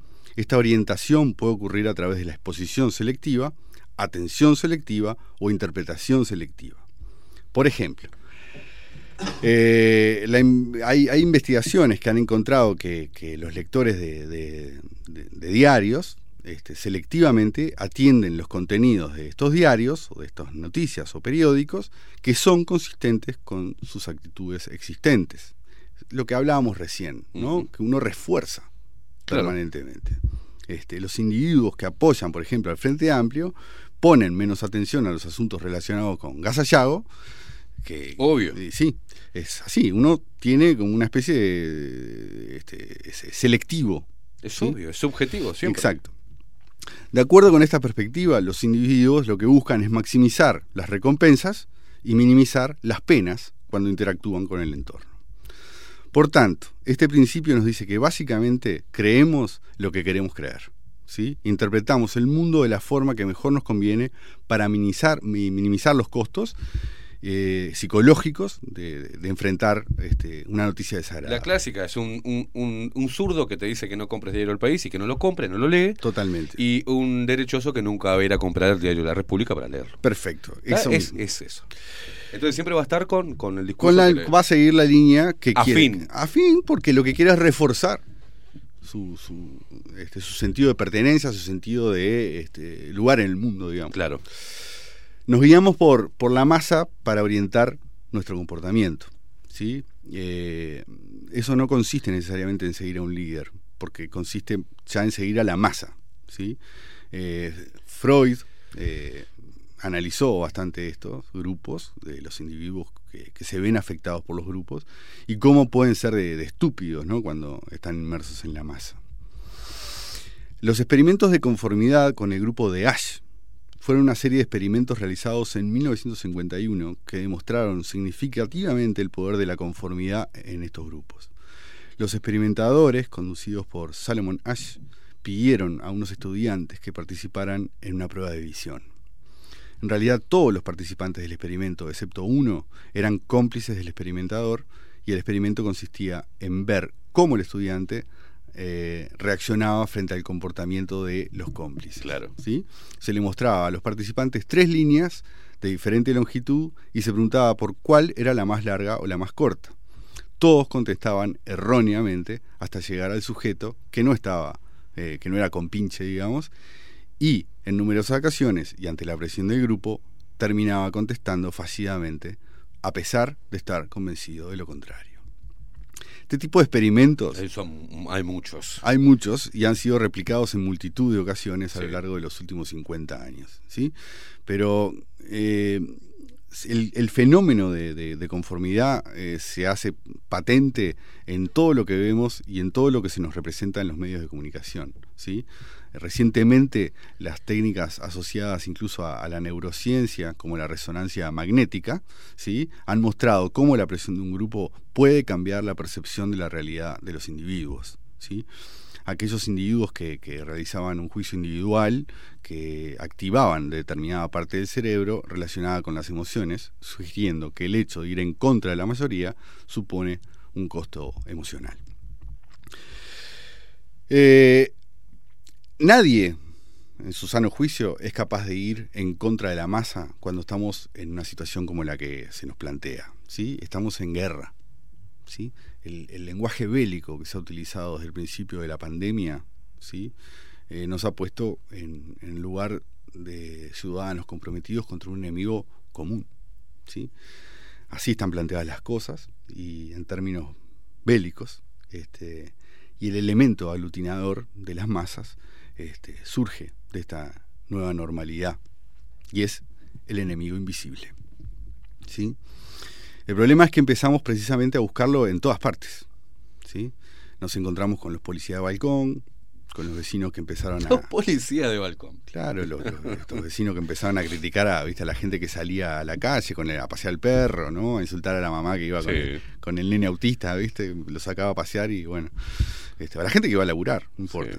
Este, de ahí a, a criminalizar a los que salían a divertirse, a los que se juntan en grupos en una plaza, los que ponen fotos en un asado con 10 amigos, Sí. los que van sin tapabocas en el bondi, los que van sin tapabocas en el shopping, este, y de ahí a la hoguera hay un paso, ¿sí? Este, las cosas se pusieron realmente complicadas y los políticos se hicieron eco de esta actitud, ¿sí? Les conviene, les viene bárbaro. Exacto. Pero ¿quién prendió la hoguera? La prensa, ¿sí? Que Obvio. se, que se retroalimentó en esto, en esta simbiosis que vimos recién, Mm. este, eh, con las redes, las redes sociales, ¿sí? Eh, los totalitarismos han florecido, todo en el Estado, nada contra el Estado, nada fuera del Estado, ¿sí? La televisión y las redes este, permitieron a los gobernantes manejar a su antojo a la opinión pública. Y así estamos, ¿no? Nos culpamos entre nosotros en esta plaza pública imaginaria de las redes, eh, no llegamos a, dimensionar la cantidad de técnicas de control mental, social, psicológico que se nos aplica sistemáticamente a lo largo de, de una jornada de pantalla, de esas ocho horas diarias que le metemos a las pantallitas, ¿sí? Este, nos alejaron de familia, de amigos, nos encerraron, nos interconectaron virtualmente, recreando la verdad a medida de sus, de sus conveniencias. Nos convirtieron en controladores virtuales de los otros y a los otros de nosotros. Y pusieron conductas nuevas, les pusieron nombre, las reglamentaron. Crearon una pseudo-identidad obediente. ¿Sabes que me di cuenta de, de- de eso, de ese punto? Cortita nomás. Sí, claro. Que, por ejemplo, yo utilizo, soy muy de observar eh, Instagram. Sí. Si bien no publico todo el tiempo, pero soy de observar cómo intenta Instagram manipularme. Porque cuando le doy me gusta, por ejemplo, me ha pasado, una vez vi una foto, uno, el hombre responde eh, a lo que ve. Una profesora de yoga divina, plumba. La publicidad que me aparece son todas profesoras de yoga con el mismo estilo físico. Hot yoga. Exacto. exacto. Y digo, y, eh, o fitness, o lo- un culo que veas, ¿viste? Sí, Así, sí, "Oh, sí. ¿Cómo está esto? Y entonces ve y te manda todo eso. Cuando vas a búsqueda, te sale todo lo que teóricamente a vos te interesa, que es Ha pasado- las profesoras de yoga con el culo Ha parado. pasado y hay mucha gente que, que lo ha comentado eso. Pero ¿qué estoy este, haciendo ahora? La publicidad le pongo no es relevante. Quitar anuncio, no es relevante. Entonces queda como el algoritmo como medio raro, ¿vio? Entonces te empieza a mandar otro aspecto que te gusta continuamente. Permanentemente. Permanentemente. eso. No sé si ese sentido, este, a mí no me ha pasado, pero he escuchado varias personas que no son paranoicas y este, que son normales, me han comentado que han estado, por ejemplo, en una reunión este, comentando sobre un tema X. Sí, yo le dije lo, de, lo del tema del camping. Estuve hablando con una persona sobre camping que a mí no me gustaba. Ah. Y a los dos, a los dos les apareció. nos apareció la Bueno. publicidad. No podíamos creer. Muchísima gente me ha comentado. No me lo contaron eso, eh, lo, lo viví. O sea, no estu- no- ustedes no estuvieron googleando, no simplemente estuvieron hablando. Hablando. Bueno. Y me llegaron eh, kit de camping a los dos. Bueno. Es increíble. Este, es no sé si es increíble. Es increíble, está es sorprendente, digamos, Está pasando. este, cuando Está te pasa a vos pasando mismo, porque- decís, sí. "Pa, pará". Bueno, nos crearon este, una fantasía de, de exceso de información, que en realidad es desinformación. Tenemos un portal de datos, por ejemplo, Mm. del Ministerio de Salud. Dice, y bueno, ¿cuál es el problema? Si están todos los datos ahí, te dicen, ¿no? Pero bueno, el problema es que esos son datos generales, ¿no? Son sumas totales, son este, muchas veces hasta datos periodísticos, Sí. ¿sí? No son datos para investigar, datos desagregados. Todo lo que es vital para definir la aplicabilidad, implementar el seguimiento, evaluar la efectividad de las estrategias que propugna el gobierno, darle au- auditabilidad, evitar las polémicas públicas e instalar un debate, todo eso nos ha sido vedado. ¿sí? Eh, un presidente que se dice liberal debería estar velando por el acceso libre y eficiente a los datos, el insumo científico más valioso del siglo XXI. En vez de ello, aparece validando la precariedad de la disponibilidad de datos de un ministro de salud que se dedica a besar ancianas. Su gobierno, el gobierno de la calle, ha optado por la ignorancia y el oscurantismo. En la pandemia, permanentemente se habla de los afectados, de los muertos. Eh, eso provoca una inundación de nuestra área emocional. Este, se utiliza la vía emocional abriendo la puerta a nuestro inconsciente para implantar ideas, deseos, miedos o inducir a determinadas eh, conductas, comportamientos. Otra estrategia, además del miedo, aunque un poco más sutil, es la de la gradualidad. Para que se acepten medidas inaceptables eh, que llevan a la precariedad, al desempleo masivo, a, a la intervención del Estado en nuestra vida, hay que hacerlo con cuentagotas. Es como con, eh, vulgarmente te la ponen de a poquito. Día a día, hora a día, hora, día a día, un semana a semana. vaselina, otro centímetro. Y ahí vamos, ¿no? Rumbo a los dos años de nueva normalidad y la mayoría de la gente sigue creyendo ciegamente eh, lo que informan las fuentes y los medios oficiales. La gradualidad es la técnica que se ha utilizado para neutralizar las consecuencias de las medidas que se han impuesto, porque la gente, eh, para la gente es más fácil aceptar un sacrificio a futuro, ¿sí? que uno inmediato. Entonces permanentemente te van tirando de la cuerdita y te van mostrando lo que podría llegar a pasar, ¿sí? Eh, para, o sea, para, para que la gente acepte una medida, termine aceptando una medida que es extrema, una medida que, que si te la ponen de una, vas a saltar, ¿no? Pero eh, es, Este- es el ABC de la manipulación. Sí, Eh, sí. Hemos escuchado grandes tertulias de mujeres con pelos en los sobacos hablando del hombre manipulador que empieza en forma gradual y advirtiendo las primeras señales de ese manipulador. Porque va, no, vos no vas, si vos sos manipulador, con la mujer no vas a decir, vos hacés lo que yo digo en la segunda cita. Sí, claro. Vas a ir comiéndole la cabeza hasta que haga lo que vos querés que haga de una forma totalmente manipuladora.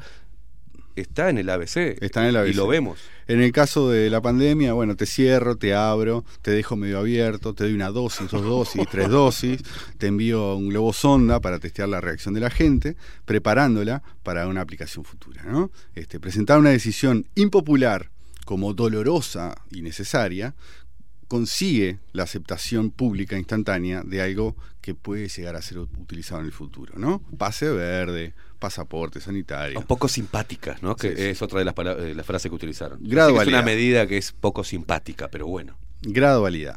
Este, eh, o sea, impactar en lo emocional, eh, en lo emocional para bloquear la reflexión racional es eh, la estrategia, ¿no? Emplear a, la emoción, ¿sí? Esto, provoca un cortocircuito en el, análisis racional, afecta el sentido crítico de las personas, ¿sí? Quedan de esa manera inermes este, frente a, los medios que están tirando, bombardeando, bombardeando, y bueno, se implantan ideas, deseos, miedos, temores, se inducen comportamientos.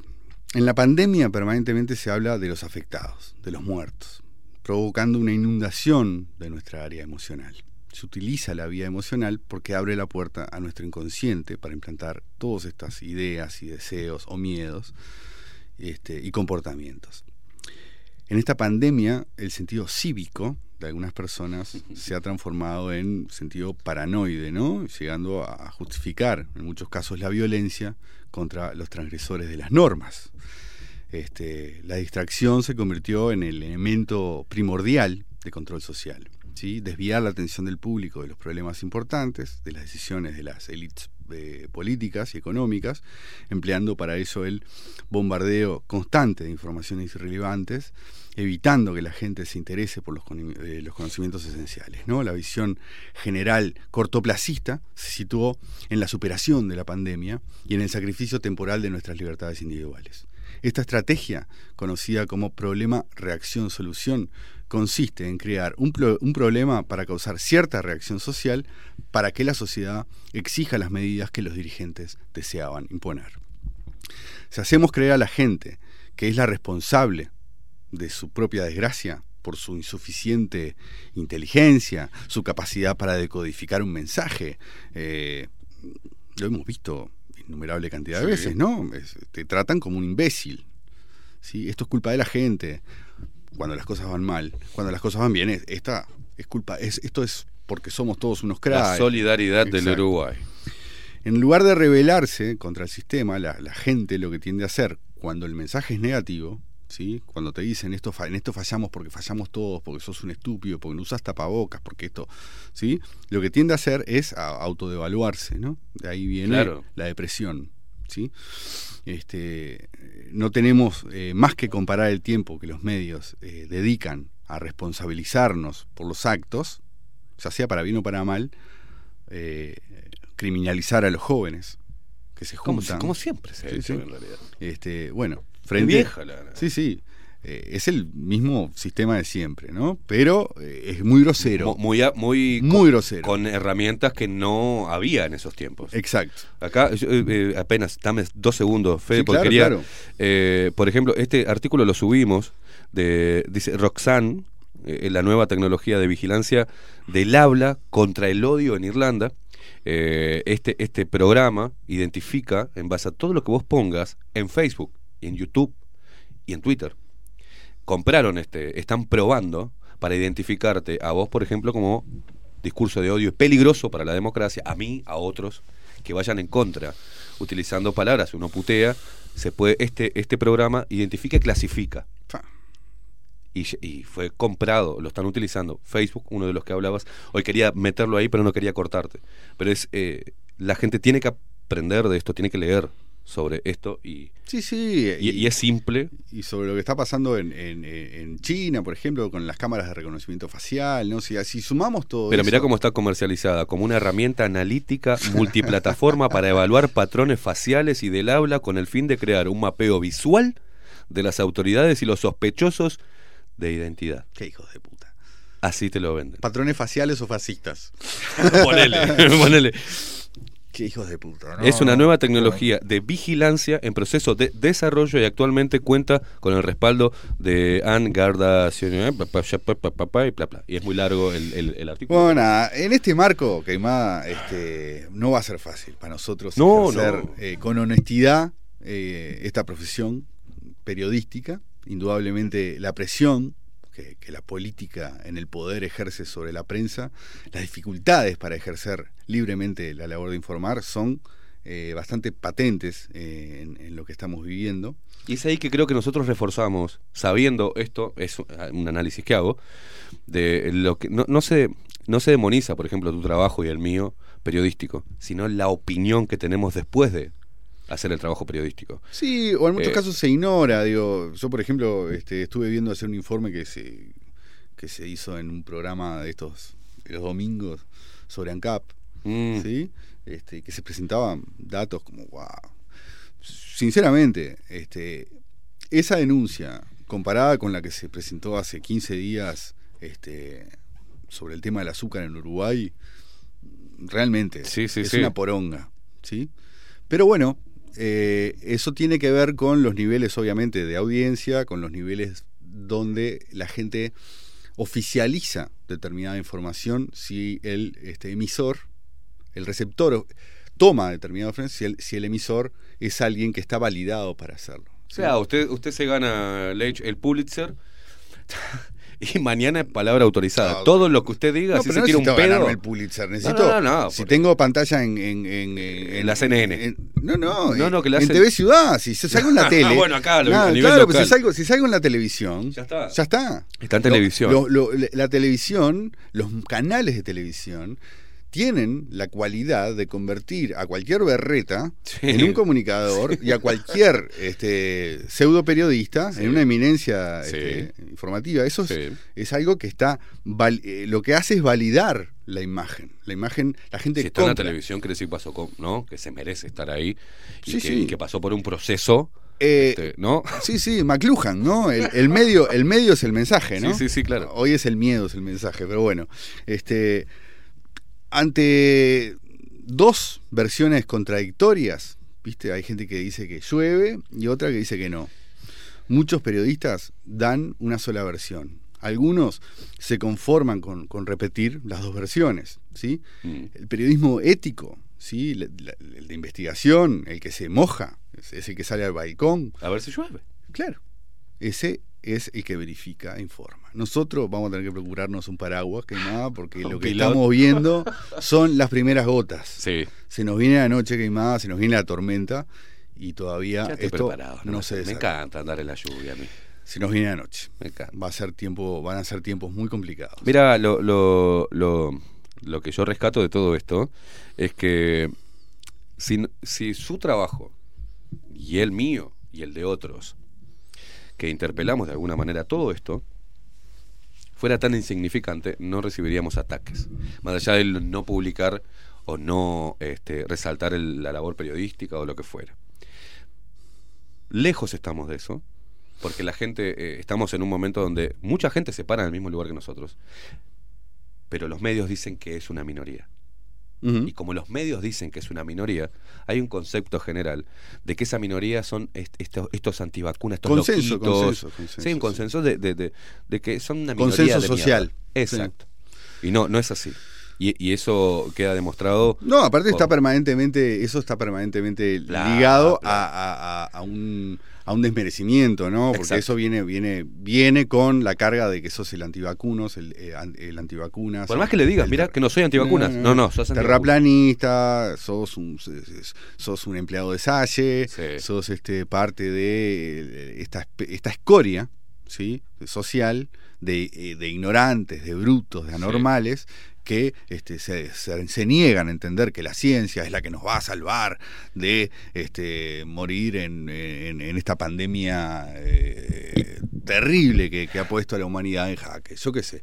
Esto es el mensaje oficial. Nosotros, obviamente, tenemos que asumir un rol, eh, si se quiere, eh, a, la, a la vista de la gente minoritario. Yo creo que es alternativo.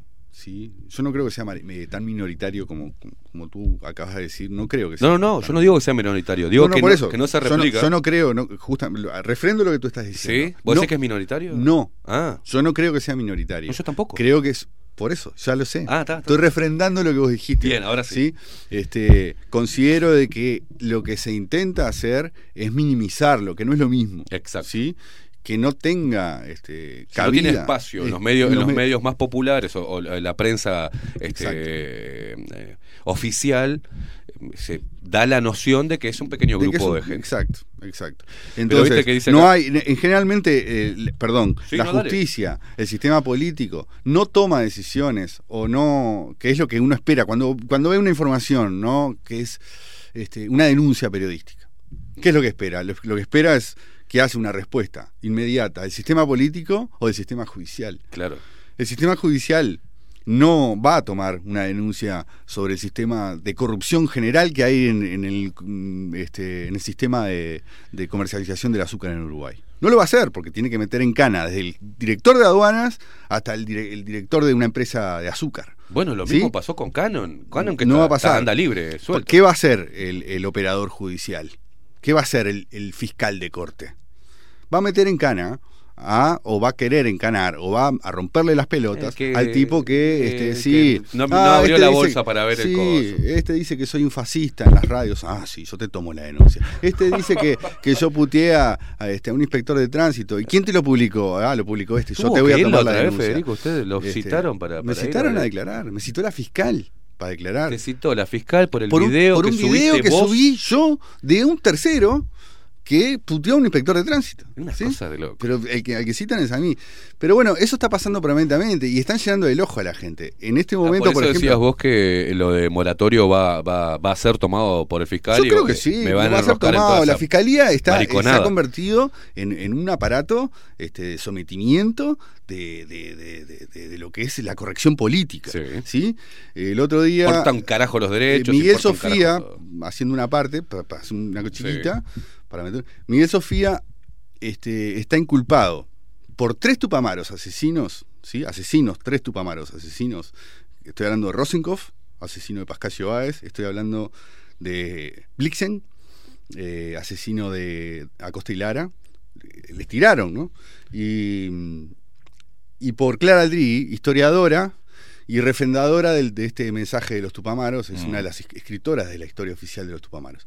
Estas tres personas se han confabulado para generar un testimonio en común acusando a Miguel Sofía de ser parte de un escuadrón de la muerte. No hay ninguna prueba, no existe prueba de que ese escuadrón de la muerte haya existido alguna vez. Lo que sí hay prueba es de que un escuadrón tupamaro integrado por, por este Rosenkopf secuestró a un fotógrafo policial en 1971 y este, se llevó, lo, tuvo secuestrado y- y generó un testimonio, ¿sí?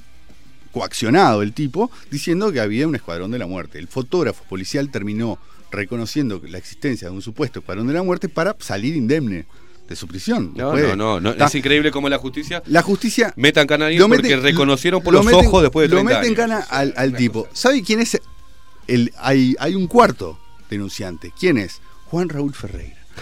Juan Raúl Ferreira que aparece. hijo de Wilson. El hijo de Wilson. Y aparece diciendo que este Miguel Sofía le tiró unos tiros a la casa. Que en una reunión de la ONU de 1978, eh, Miguel Sofía estuvo este, interrumpiendo al padre que hablaba en la ONU. Diciendo que lo amenazó en ¿Hay un Estados peritaje psicológico de- del señor No, no hay, no hay peritaje fisiológico. Lo que, lo que pidió Miguel Sofía, para empezar con el primero de los tipos que lo están acusando, es una demanda por este, eh, difamación e injurias. ¿Sí? Cuando Que esas sí hizo la- cuando hizo. Exacto, porque es el tipo que me está acusando, queimada. Claro. Usted me está acusando de que yo soy un asesino y de que integré un escuadrón de la muerte. ¿sí? Y que mató gente. Y que mató gente. Y usted es un asesino. Claro. Usted secuestró Claro. gente y mató. Pero entonces, eh, este, este, este, lo que Estamos hace, pasados, perdón. No, perdón, lo que hace, lo que hace Sofía es pedir, este, eh, esta- eh, presenta esta demanda. Eh, La fiscalía no da lugar a esto porque están en proceso judicial. La archiva. Después que el, el tipo va procesado, ¿sí? Mm. vuelve a pedir la, la apertura del proceso judicial de, de la demanda. No da lugar la fiscalía. En este momento es la tercera vez que, que Miguel Sofía presenta ante la fiscalía, ante la justicia, una demanda por alguien que lo ha eh, acusado falsamente y que hay pruebas de que lo ha acusado falsamente y la justicia recién ahora en tercera instancia está dando lugar. Esto es algo que vamos a hablar más en profundidad ot- otro Me encanta, día. me encanta, Y vamos a seguir hablando del tema de manipulación de masas más en profundidad también en otro momento. Federico Leitch, eh, aquellos que pueden ver más allá de las sombras y mentiras de sus culturas, nunca serán entendidos y mucho menos comprendidos por las masas. Así eh, se dice. Loco, gracias. vemos el miércoles, Ah, el miércoles vamos a Florida. Federico, ¿vas también vos? Sí, sí. ¿Vas voy, con nosotros? Voy, voy con ustedes. Mañana vamos a estar hablando de eso. Maxi Pérez nos puso al aire en la voz comercial, Marco Pereira, en la web Miguel Martínez, eh, Esteban Quemada, quien les habla. Esto es Bajo la Lupa. Nos vemos. Chau, chau.